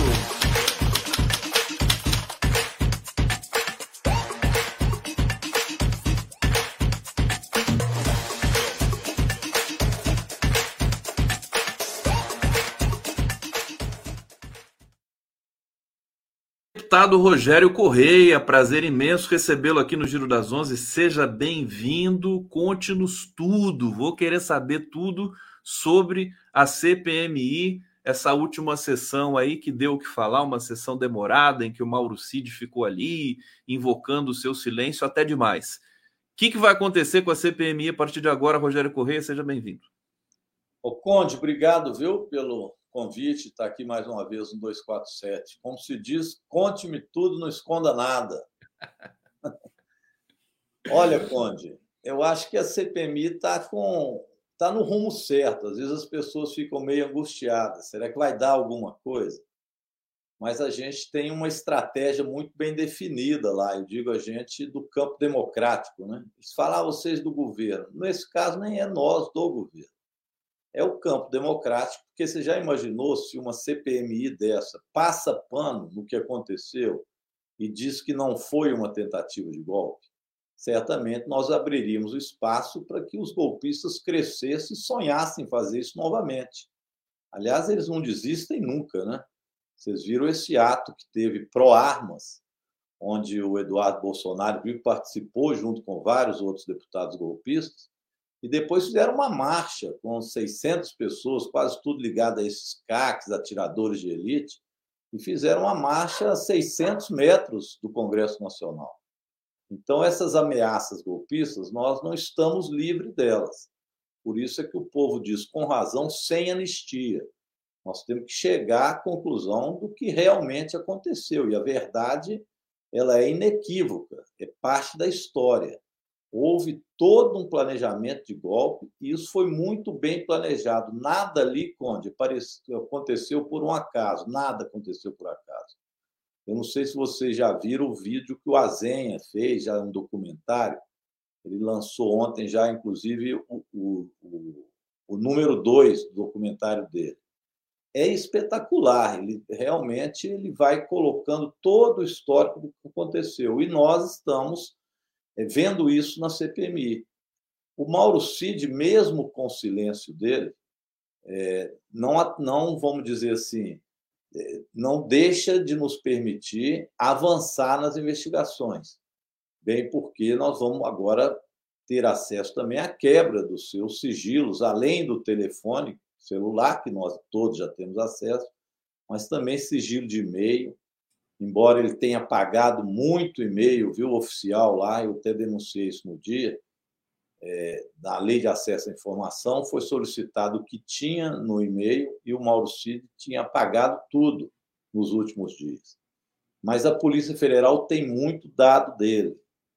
E é uma coisa impressionante, eu chamei atenção, talvez seja o, o ponto alto do que nós podemos tirar do ponto de vista de informação da, do acontecido, da, do depoimento ou não depoimento do Mauro Cid, que é a passagem dele de ajudância de ordem para aquele comando de Forças Especiais de Goiânia. É importante reparar nisso. Há um diálogo entre o tal Major Ailton. O Major Ailton é um daqueles que telefona para ele para combinar o golpe, junto com o Coronel Elcio. Coronel Elcio não é qualquer figura do Exército. Ele era o número dois do Jair Bolsonaro no Ministério da Saúde.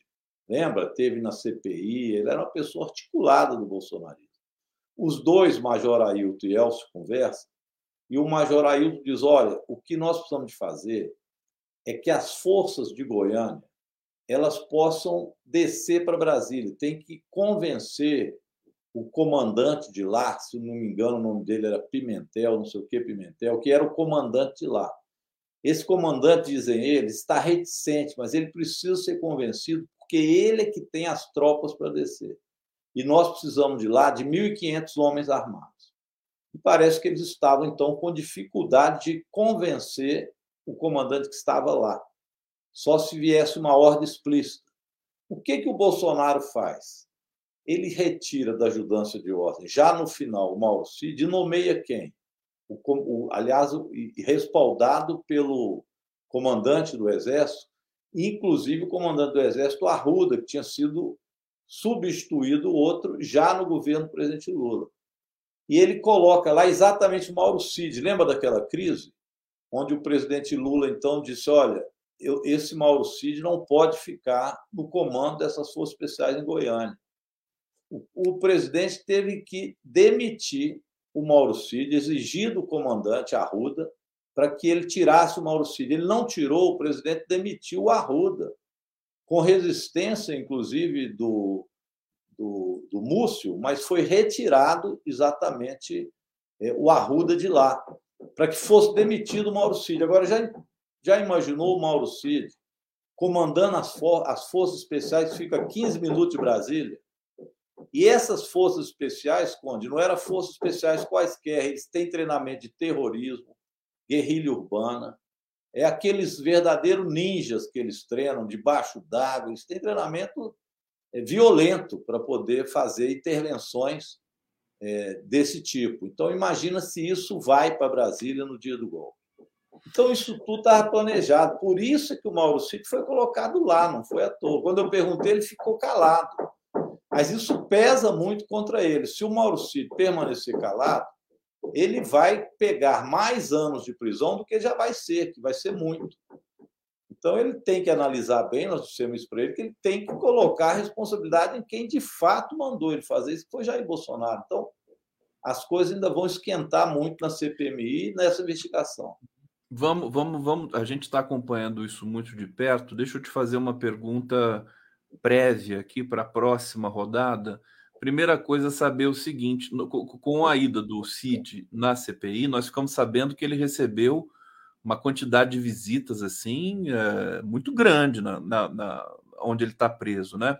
É, isso mudou depois da CPI? Vocês pediram que, que, que, que alguém pediu, enfim, para que se mudasse essa, esse privilégio né, do, do Mauro Cid na prisão? Sim, foi uma denúncia, inclusive, da senadora Elisiane, que é a relatora. Ela observou bem aquelas visitas e fez a denúncia. Depois disso, o próprio Alexandre de Moraes já fez o levantamento e proibiu. Ele terá agora as visitas dos familiares, a esposa, pai e familiares, mas não mais para fazer outra visita, tem que ser aprovado pelo próprio Alexandre de Moraes. Porque ali foi um farrão, né? Uma farra. uma farra. Aquele Lawande é investigado. Lawande é o que falava com ele para ter o golpe. Lembra do Lawande? Não podia ter ido lá. Ele não podia ter ido lá. E ele, esse Lawande, é um mentiroso contumaz. Ele foi na CPMI e disse que o que ele falava lá, ele, ele incentivava o golpe, pedia o golpe. Ele chegou ele, pra... falou, ele falou que foi para pacificar, né? Foi não, apaziguar, pacificar o país, que ele pediu ao Bolsonaro era para fazer isso. Um negócio impressionante. E ele visita o Mauro Cid. Ele é figura-chave, porque uma das perguntas que nós fizemos é se, se o Mauro Cid confirmava a versão do Lawande ou se o Lawande estava pedindo golpe. Ele ficou calado. Agora, quem cala tem a responsabilidade também. Ele, não, ele deixou de fazer a sua defesa. Então, a situação do Mauro Cid piora agora nessa depois da. É, foi um desgaste, porque, assim, até permita-me dizer assim, para a imagem da CPI, porque ficou aquela aquele circo ali, inclusive com os deputados é, da oposição é, truncando né, o desrespeito com a, com a, com a, a deputada, como é que é o nome dela? Da senadora. Trans. Ah, não, senadora. com a Érica, com a Érica. Érica Hilton, né? Tudo, tudo que ocorreu ali, tudo mais. É, o, o, Mauro Cid vai, vai é, ter problemas com essa questão, por exemplo, dele ter ficado em silêncio até em, até em perguntas é, triviais? Isso também está sendo. Está sim. Você desculpa o barulho aí, mas é uma obra que tem no vizinho, não sei se está atrapalhando aí. Não está atrapalhando nada, querido. Tá. É, o, o próprio presidente, Arthur Maia, ficou de fazer, sim, um, ao Supremo Tribunal Federal uma denúncia da atitude dele. Porque ele pode ficar calado para não produzir provas contra ele, mas ele não pode ficar calado em tudo. A, a deputada Jandira chegou a perguntar a idade dele, ele falou que ia ficar calado porque podia prejudicar a investigação. Então, ele, na verdade, teve uma atitude desrespeitosa com a CPMI, com os deputados e com o Brasil. E também ilegal. Ele não podia negar, dizer várias coisas. Então, ele também vai ter uma penalidade maior em relação a isso. Agora, a expectativa é que o próprio Mauro Cid, em algum momento, ele ou fale, é, porque a verdade vai vir à tona. Aquele, o que nós temos dele até agora já é extremamente grave. Ele estava ali na antessala do presidente Jair Bolsonaro, colaborando para que o golpe ocorresse e, de certa forma, organizando o golpe. É, agora, o que nós sabemos ainda é pouco diante do que a Polícia Federal e o Supremo já sabem, Conde. É, já tem muito mais dado do que isso. Esse foi um dos telefones dele. Teve quebra também de, de e-mail, tem quebra de sigilo. A própria esposa dele ficaram com aquela demagogia que não pode convocá-la para ir lá mas é porque ela sabe muita coisa. Ela não era só esposa dele, ela era uma militante do golpe, uma militante extrema-direita. Ela tem um diálogo com a filha do, do general é, Vilas Boas, que é um diálogo esclarecedor do ponto de vista de golpe, onde as duas combinam as ações e chegam a dizer, entre elas, que era para arrumar uma forma dos caminhoneiros irem para Brasília, que era uma orientação do próprio Bolsonaro, porque era parte de fazer com que o caos se estabelecesse. Então, tudo era planejado. A bomba no avião, o dia 12, tudo era para o caos. O, o, o, o, Mauro Cid assumiu o comando do, do, do, das Forças Especiais de Goiânia. O Anderson Torres, na na Secretaria de Segurança do Distrito Federal para que a Polícia Militar não fosse acionada e permitisse a ida deles no dia 8. Então, isso tudo é um planejamento. E é muito interessante notar que logo depois que eles perderam a eleição, eles fizeram aquela audiência pública lá no Senado. Foi uma audiência que durou o dia inteiro e foram vários discursos de deputados e senadores dizendo que o Lula não ia subir a rampa, que as eleições tinham sido fraudadas, dando palavra de ódio, tipo ladrão não sobe a rampa, e incentivando as pessoas a irem para as portas dos quartéis e ocupar as estradas. Deputados e senadores falando isso. Esse, o, o vídeo lá do documentário do Azenha coloca isso claramente. Então, esse pessoal tem uma parte que é assim é, é muito ilustrativa. O general Girão não é o senador Eduardo, é o general, o deputado. O Conde, ele, ele vai lá no quartel-general e lá ele fala: olha, pessoal, o golpe, o levante vai ser no final de dezembro. Então ele fala isso naquela reunião, diz que aquela reunião foi transmitida o dia inteiro e que alcançou um público ali de mais de um milhão e meio de pessoas. Um negócio o, o, Rogério, sem querer te interromper, já interrompendo, para dizer aqui o meu jargão habitual, é, você está citando tanto o documentário do Azenha que eu quero primeiro parabenizar o Azenha aqui, excelente é, jornalista, documentarista, e o pessoal está perguntando onde assistir, né? É, na TV Fórum, né? É, eu acho que está lá, não sei se está aberto para todos, mas creio que se você acessar lá a TV Fórum e o site da Fórum, excelente, excelente trabalho que eles fazem também. E eu tô, eu tô achando aqui, e já te devolvo, que esse trabalho é, pode até servir como, como é, elemento ali para a CPI, pelo que eu estou vendo, né? Com certeza vai servir, porque é um documentário muito rico nisso e dá muitos detalhes. Então, é, é bom mesmo. Eu não quis falar a TV Fora, porque nós somos na 247, mas somos todos parceiros, né? São parceiros, claro. Então é importante. Sim. O Conde, mas é, é, enfim, não existe lá nada que não tenha sido planejado, viu? Eu acho que no caso do, da, da expectativa deles, isso que está nos, nos telefones do Mauro Cid, é que isso se desse com o Bolsonaro ainda no governo. Então, a expectativa deles era que isso acontecesse que Bolsonaro desse a ordem de ataque ainda no governo. Por isso, a pressa deles. Mas ele não conseguiu os elementos para fazer isso. O dia 12 não teve o respaldo popular que eles esperavam e a bomba falhou. Então, eles não conseguiram criar o caos ainda com o Bolsonaro aqui. Por isso que não foi antes, embora fosse o desejo deles. E o Bolsonaro, então, não tinha respaldo no conjunto das Forças Armadas, no comando das Forças Armadas, de maneira global que ele queria ter, ele também não tinha o respaldo político, que justiça seja feita. Até o presidente Lira e, e, o, e o, também o senador Rodrigo Pacheco reconheceram o resultado da eleição no mesmo dia. Então, isso tirou deles condições políticas, é, institucionais de dar o golpe. Como nas Forças Armadas havia uma vacilação grande, se iria ou não, alguns queriam, outros não, e não teve o respaldo popular que eles acharam, que eles tentaram. Você lembra que acabou a eleição. Se tivesse respaldo popular, tinham dado golpe tinham dado, eles tentaram colocar o povo nas rodovias, você lembra? Logo no dia que o Lula ganhou, começaram a ocupar as rodovias, aquele clima todo. Então, eles queriam respaldo popular, depois queriam o caos, que era para convencer a parte dos, das Forças Armadas que ainda não estava convencido para dar o golpe. Essa era a artimanha, e o Bolsonaro entusiasmou nisso. Quando não deu para fazer isso com ele no governo, ele fugiu, então, para os Estados Unidos. Daí, a pressa e os erros que eles cometeram, que era aí um plano B. Foge que nós ainda não perdemos a esperança do golpe. Olha como é que era tudo arquitetado. Então tinha o plano B. Vamos fugir. Como é que foge? Ah, não tem jeito, eu, não tenho vacina, não tenho cartão de vacina. Falsifica, Mauro Cid. Vai lá e falsifica o cartão. Vai ele falsificar o cartão. É um negócio assim, meio amador, mas determinado, né? Aí vai ele falsificar. Olha, é melhor ter dinheiro para isso, que a gente pode ter que ficar lá mais tempo. Pega as joias lá na alfândega. Tem as joias da, da, da, da Michelle, pega as joias dela lá. E sai aquela tropa para lá e de lá continua incentivando a porta dos quartéis. Os generais golpistas deixando que eles ficassem nos quartéis alimentando aquilo. Até que dia 8, então eles fizeram a ida lá rápida mobilizaram a tropa deles né, rapidamente.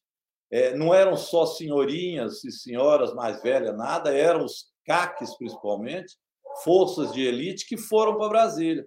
Chegou lá, a Polícia Militar foi também é, desativada, porque o Anderson Torres deixou tudo para que os generais facilitassem a entrada deles. E aí eles tentaram o golpe dia 8, quebraram tudo, acharam que isso ia acontecer igual rastilho de pólvora pelos estados, que na porta dos quartéis iam lotar de gente apoiando o golpe que eles estavam dando em Brasília.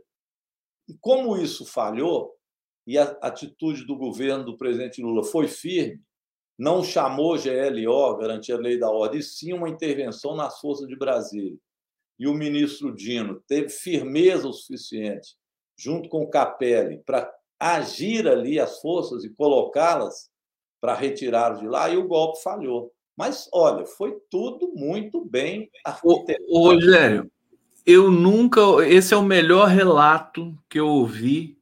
Acho que o, o, o documentário do Azenha deve ter, ter, tido a sua colaboração e vice-versa, porque tá, tá, tá um roteiro perfeito. Agora, se você falar isso é, na CPI, é, com essa tranquilidade, com essa serenidade que você mostrou aqui, que a gente, inclusive, até absorve melhor esses elementos e tudo mais, né? E mostra a segurança que você tem dos fatos, né? Para dizer o mínimo. É, a oposição não deixa, eles começam a gritar, né? Quando você começa a falar a verdade ali, eles começam a gritar. E isso, eu, eu fiquei, eu fiquei é, perplexo, Correia, pelo seguinte: é, não dá para você fazer uma, uma arguição ali, sabe, respeitosa com o contribuinte que paga aquelas, aquela as instalações da CPMI, tudo ali, o salário de todo mundo. O, o sujeito não deixa o, o, outro perguntar e grita e interrompe, e, e o Arthur Maia, a gente vê a, a, quase que a, a condição precária que ele tem para para ficar pedindo silêncio. Pra... Como fazer isso? Eu até pensei assim, será que não é melhor fazer um por vez, né, numa sala à parte, assim, para fazer a CPMI, para eles conseguirem perguntar e para o depoente conseguir responder, Rogério Correia? O Conde, você falou bem, a estratégia deles é essa. Porque qual que era a estratégia deles na CPMI? Eles pediram muito a CPMI, né? Vamos lembrar Sim. que eles ficaram insistindo. O, o, governo até no início achava, olha, já que o Supremo está investigando, a Polícia Federal está investigando, nós não precisamos de fazer esse CPMI porque o governo precisa trabalhar os programas sociais, a economia, nós não queremos perder tempo com isso era, era a tese do governo, até diferente da minha. Eu acho que nós devíamos ter pegado isso logo no início, que nós dávamos uma. que estava ainda fervendo né, o acontecimento, mas enfim. O governo, até por responsabilidade de governo, preferia que não tivesse. Eles insistiram demais com isso, então falando, vamos, vamos, eles querem fazer, vamos para o enfrentamento. E obtivemos maioria na CPMI. Com isso, eles então passaram a ter outra estratégia na CPMI, porque a, o que eles falam narrativo. Como o, o que eles narram não é a história, e, portanto, é o negacionismo da história. Aliás, impressionante, negam tudo, o negacionismo deles é, é, latente. Então, eles são negacionistas também da história. Então, eles não querem fazer um apanhado do histórico do Bolsonaro até o dia do golpe, ou do bolsonarismo até o dia do golpe. Eles querem apenas examinar o dia 8. O dia 8 já é desfavorável a eles, mas é claro que teve um contexto. Então, como a narrativa deles é completamente, absolutamente irreal, não histórica, porque veja bem, dizer que a culpa é do próprio presidente Lula pelo golpe que tentaram dar ao Lula e colocar o Lula como culpado. O, governo o Lula tentou tirar o Lula, tentou impedir ele mesmo de assumir a presidência. É, não, diz o seguinte: o Lula fez isso para colocá-los como vilões. Então, o Lula deixou que tudo fosse quebrado para que eles ficassem de vilões.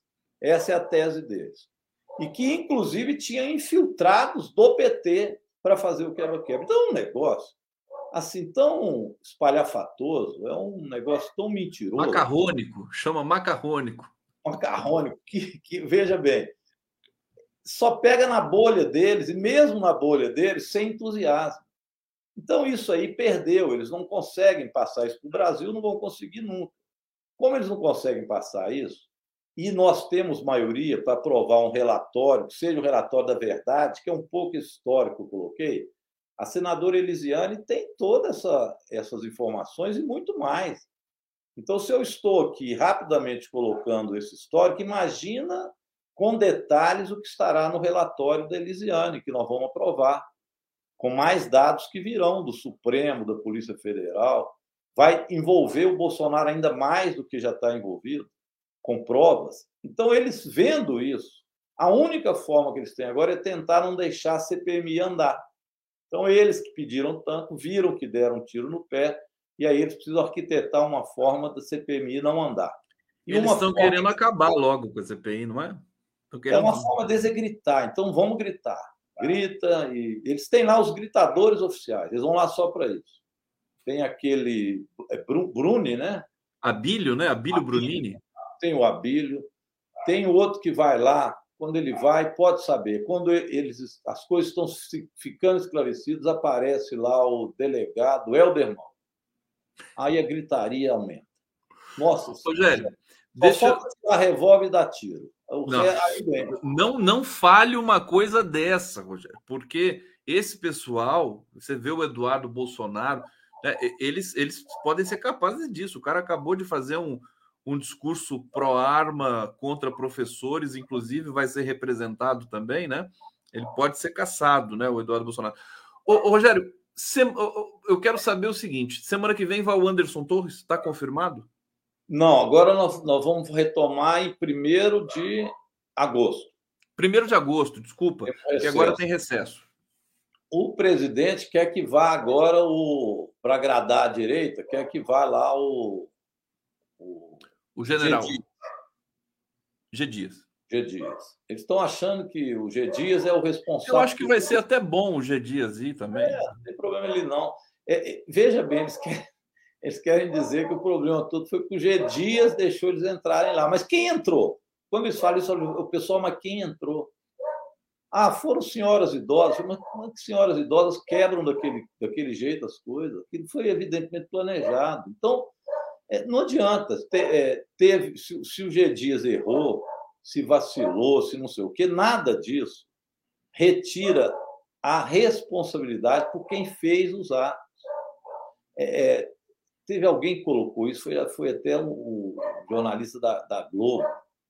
Ele fez uma comparação muito interessante. Ele falou o seguinte: quem foi, gente? Estou esquecendo quem foi, mas foi um jornalista da Globo. Vamos ver se a gente lembra aqui. Fala aí, Kiko. É, ele, ele disse o seguinte: é como se tivesse um assalto num supermercado. A, a pessoa entra lá, atira, rouba. É o Otávio Guedes, o Guedinho. É, exatamente.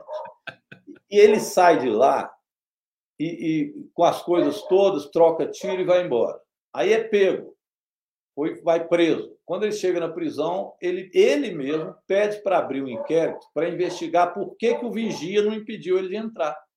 Ou seja, a culpa é do vigia, a culpa é do segurança que não impediu ele de entrar lá dentro, porque o segurança dormiu. Então, o segurança é o culpado, é um negócio, né?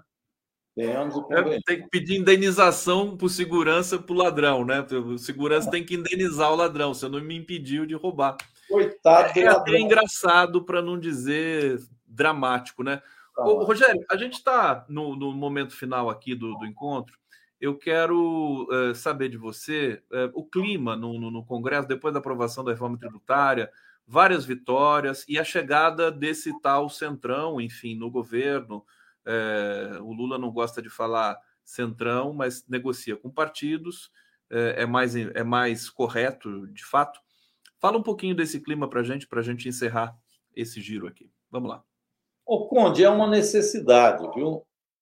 É claro que nós temos que fazer esse aceno para governar com partidos que têm uma concepção de direita, muitos, ou até centro-direita e outros de centro. União Brasil não é um partido apenas de centro-direita, é um partido de direita. E tem outros de centro-direita que entram também nesse processo e outros de centro. Agora, é o quadro da Câmara e do Senado. Né? Como é que você tem governabilidade, estabilidade ali, se você não acena e não faz um governo de reconstrução do Brasil, porque significa isso também. Nós estamos reconstruindo o que o bolsonarismo destruiu, e, e dando garantia democrática para evitar que eles acumulem para um futuro processo golpista. Eles continuam com esta ideia. A ultradireita é isso, né? é o neofascismo. Então, é uma necessidade fazer esses acordos que nós fazemos na Câmara. Ou isso, ou a gente não consegue ter aprovados projetos que são projetos fundamentais, como foram agora da reforma tributária, do arcabouço fiscal, mas também projetos como Mais Médicos, que foi aprovado, Programa de Aquisição de Alimento, Minha Casa Minha Vida, a PEC da transição, que viabilizou o Bolsa Família, todos são projetos fundamentais para o povo brasileiro. O Desenrola. Então, nós aprovamos muitos projetos também de cunho social e garantimos, do ponto de vista econômico, os recursos para que esse ano o Brasil pudesse funcionar através da PEC Transição. Então, isso foi feito dentro desse Congresso com muita conversa e, evidente, envolvendo os partidos também de direita e de centro-direita nesse processo. Então, é uma necessidade.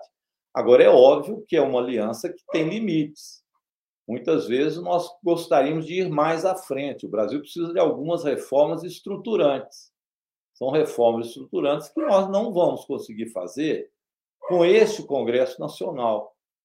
Então, essas reformas mais estruturantes, de dividir, eu digo estruturantes, por exemplo, de divisão de renda mais consistente, um Brasil que caminhe no sentido mais socialista, né? nós não vamos conseguir fazer muitas dessas reformas. Por exemplo, é, retomar empresas por dentro do Congresso Nacional que foram privatizadas. A Eletrobras, para a gente, é estratégica. É, retirar essa tal autonomia do Banco Central que está sendo essa, essa porqueira de ter alguém lá boicotando. Essas seriam medidas estratégicas. Nós não vamos conseguir fazer isso com esta aliança. Isso também tem que ficar claro, ou seja, é um preço a se pagar, eles estão dentro do governo.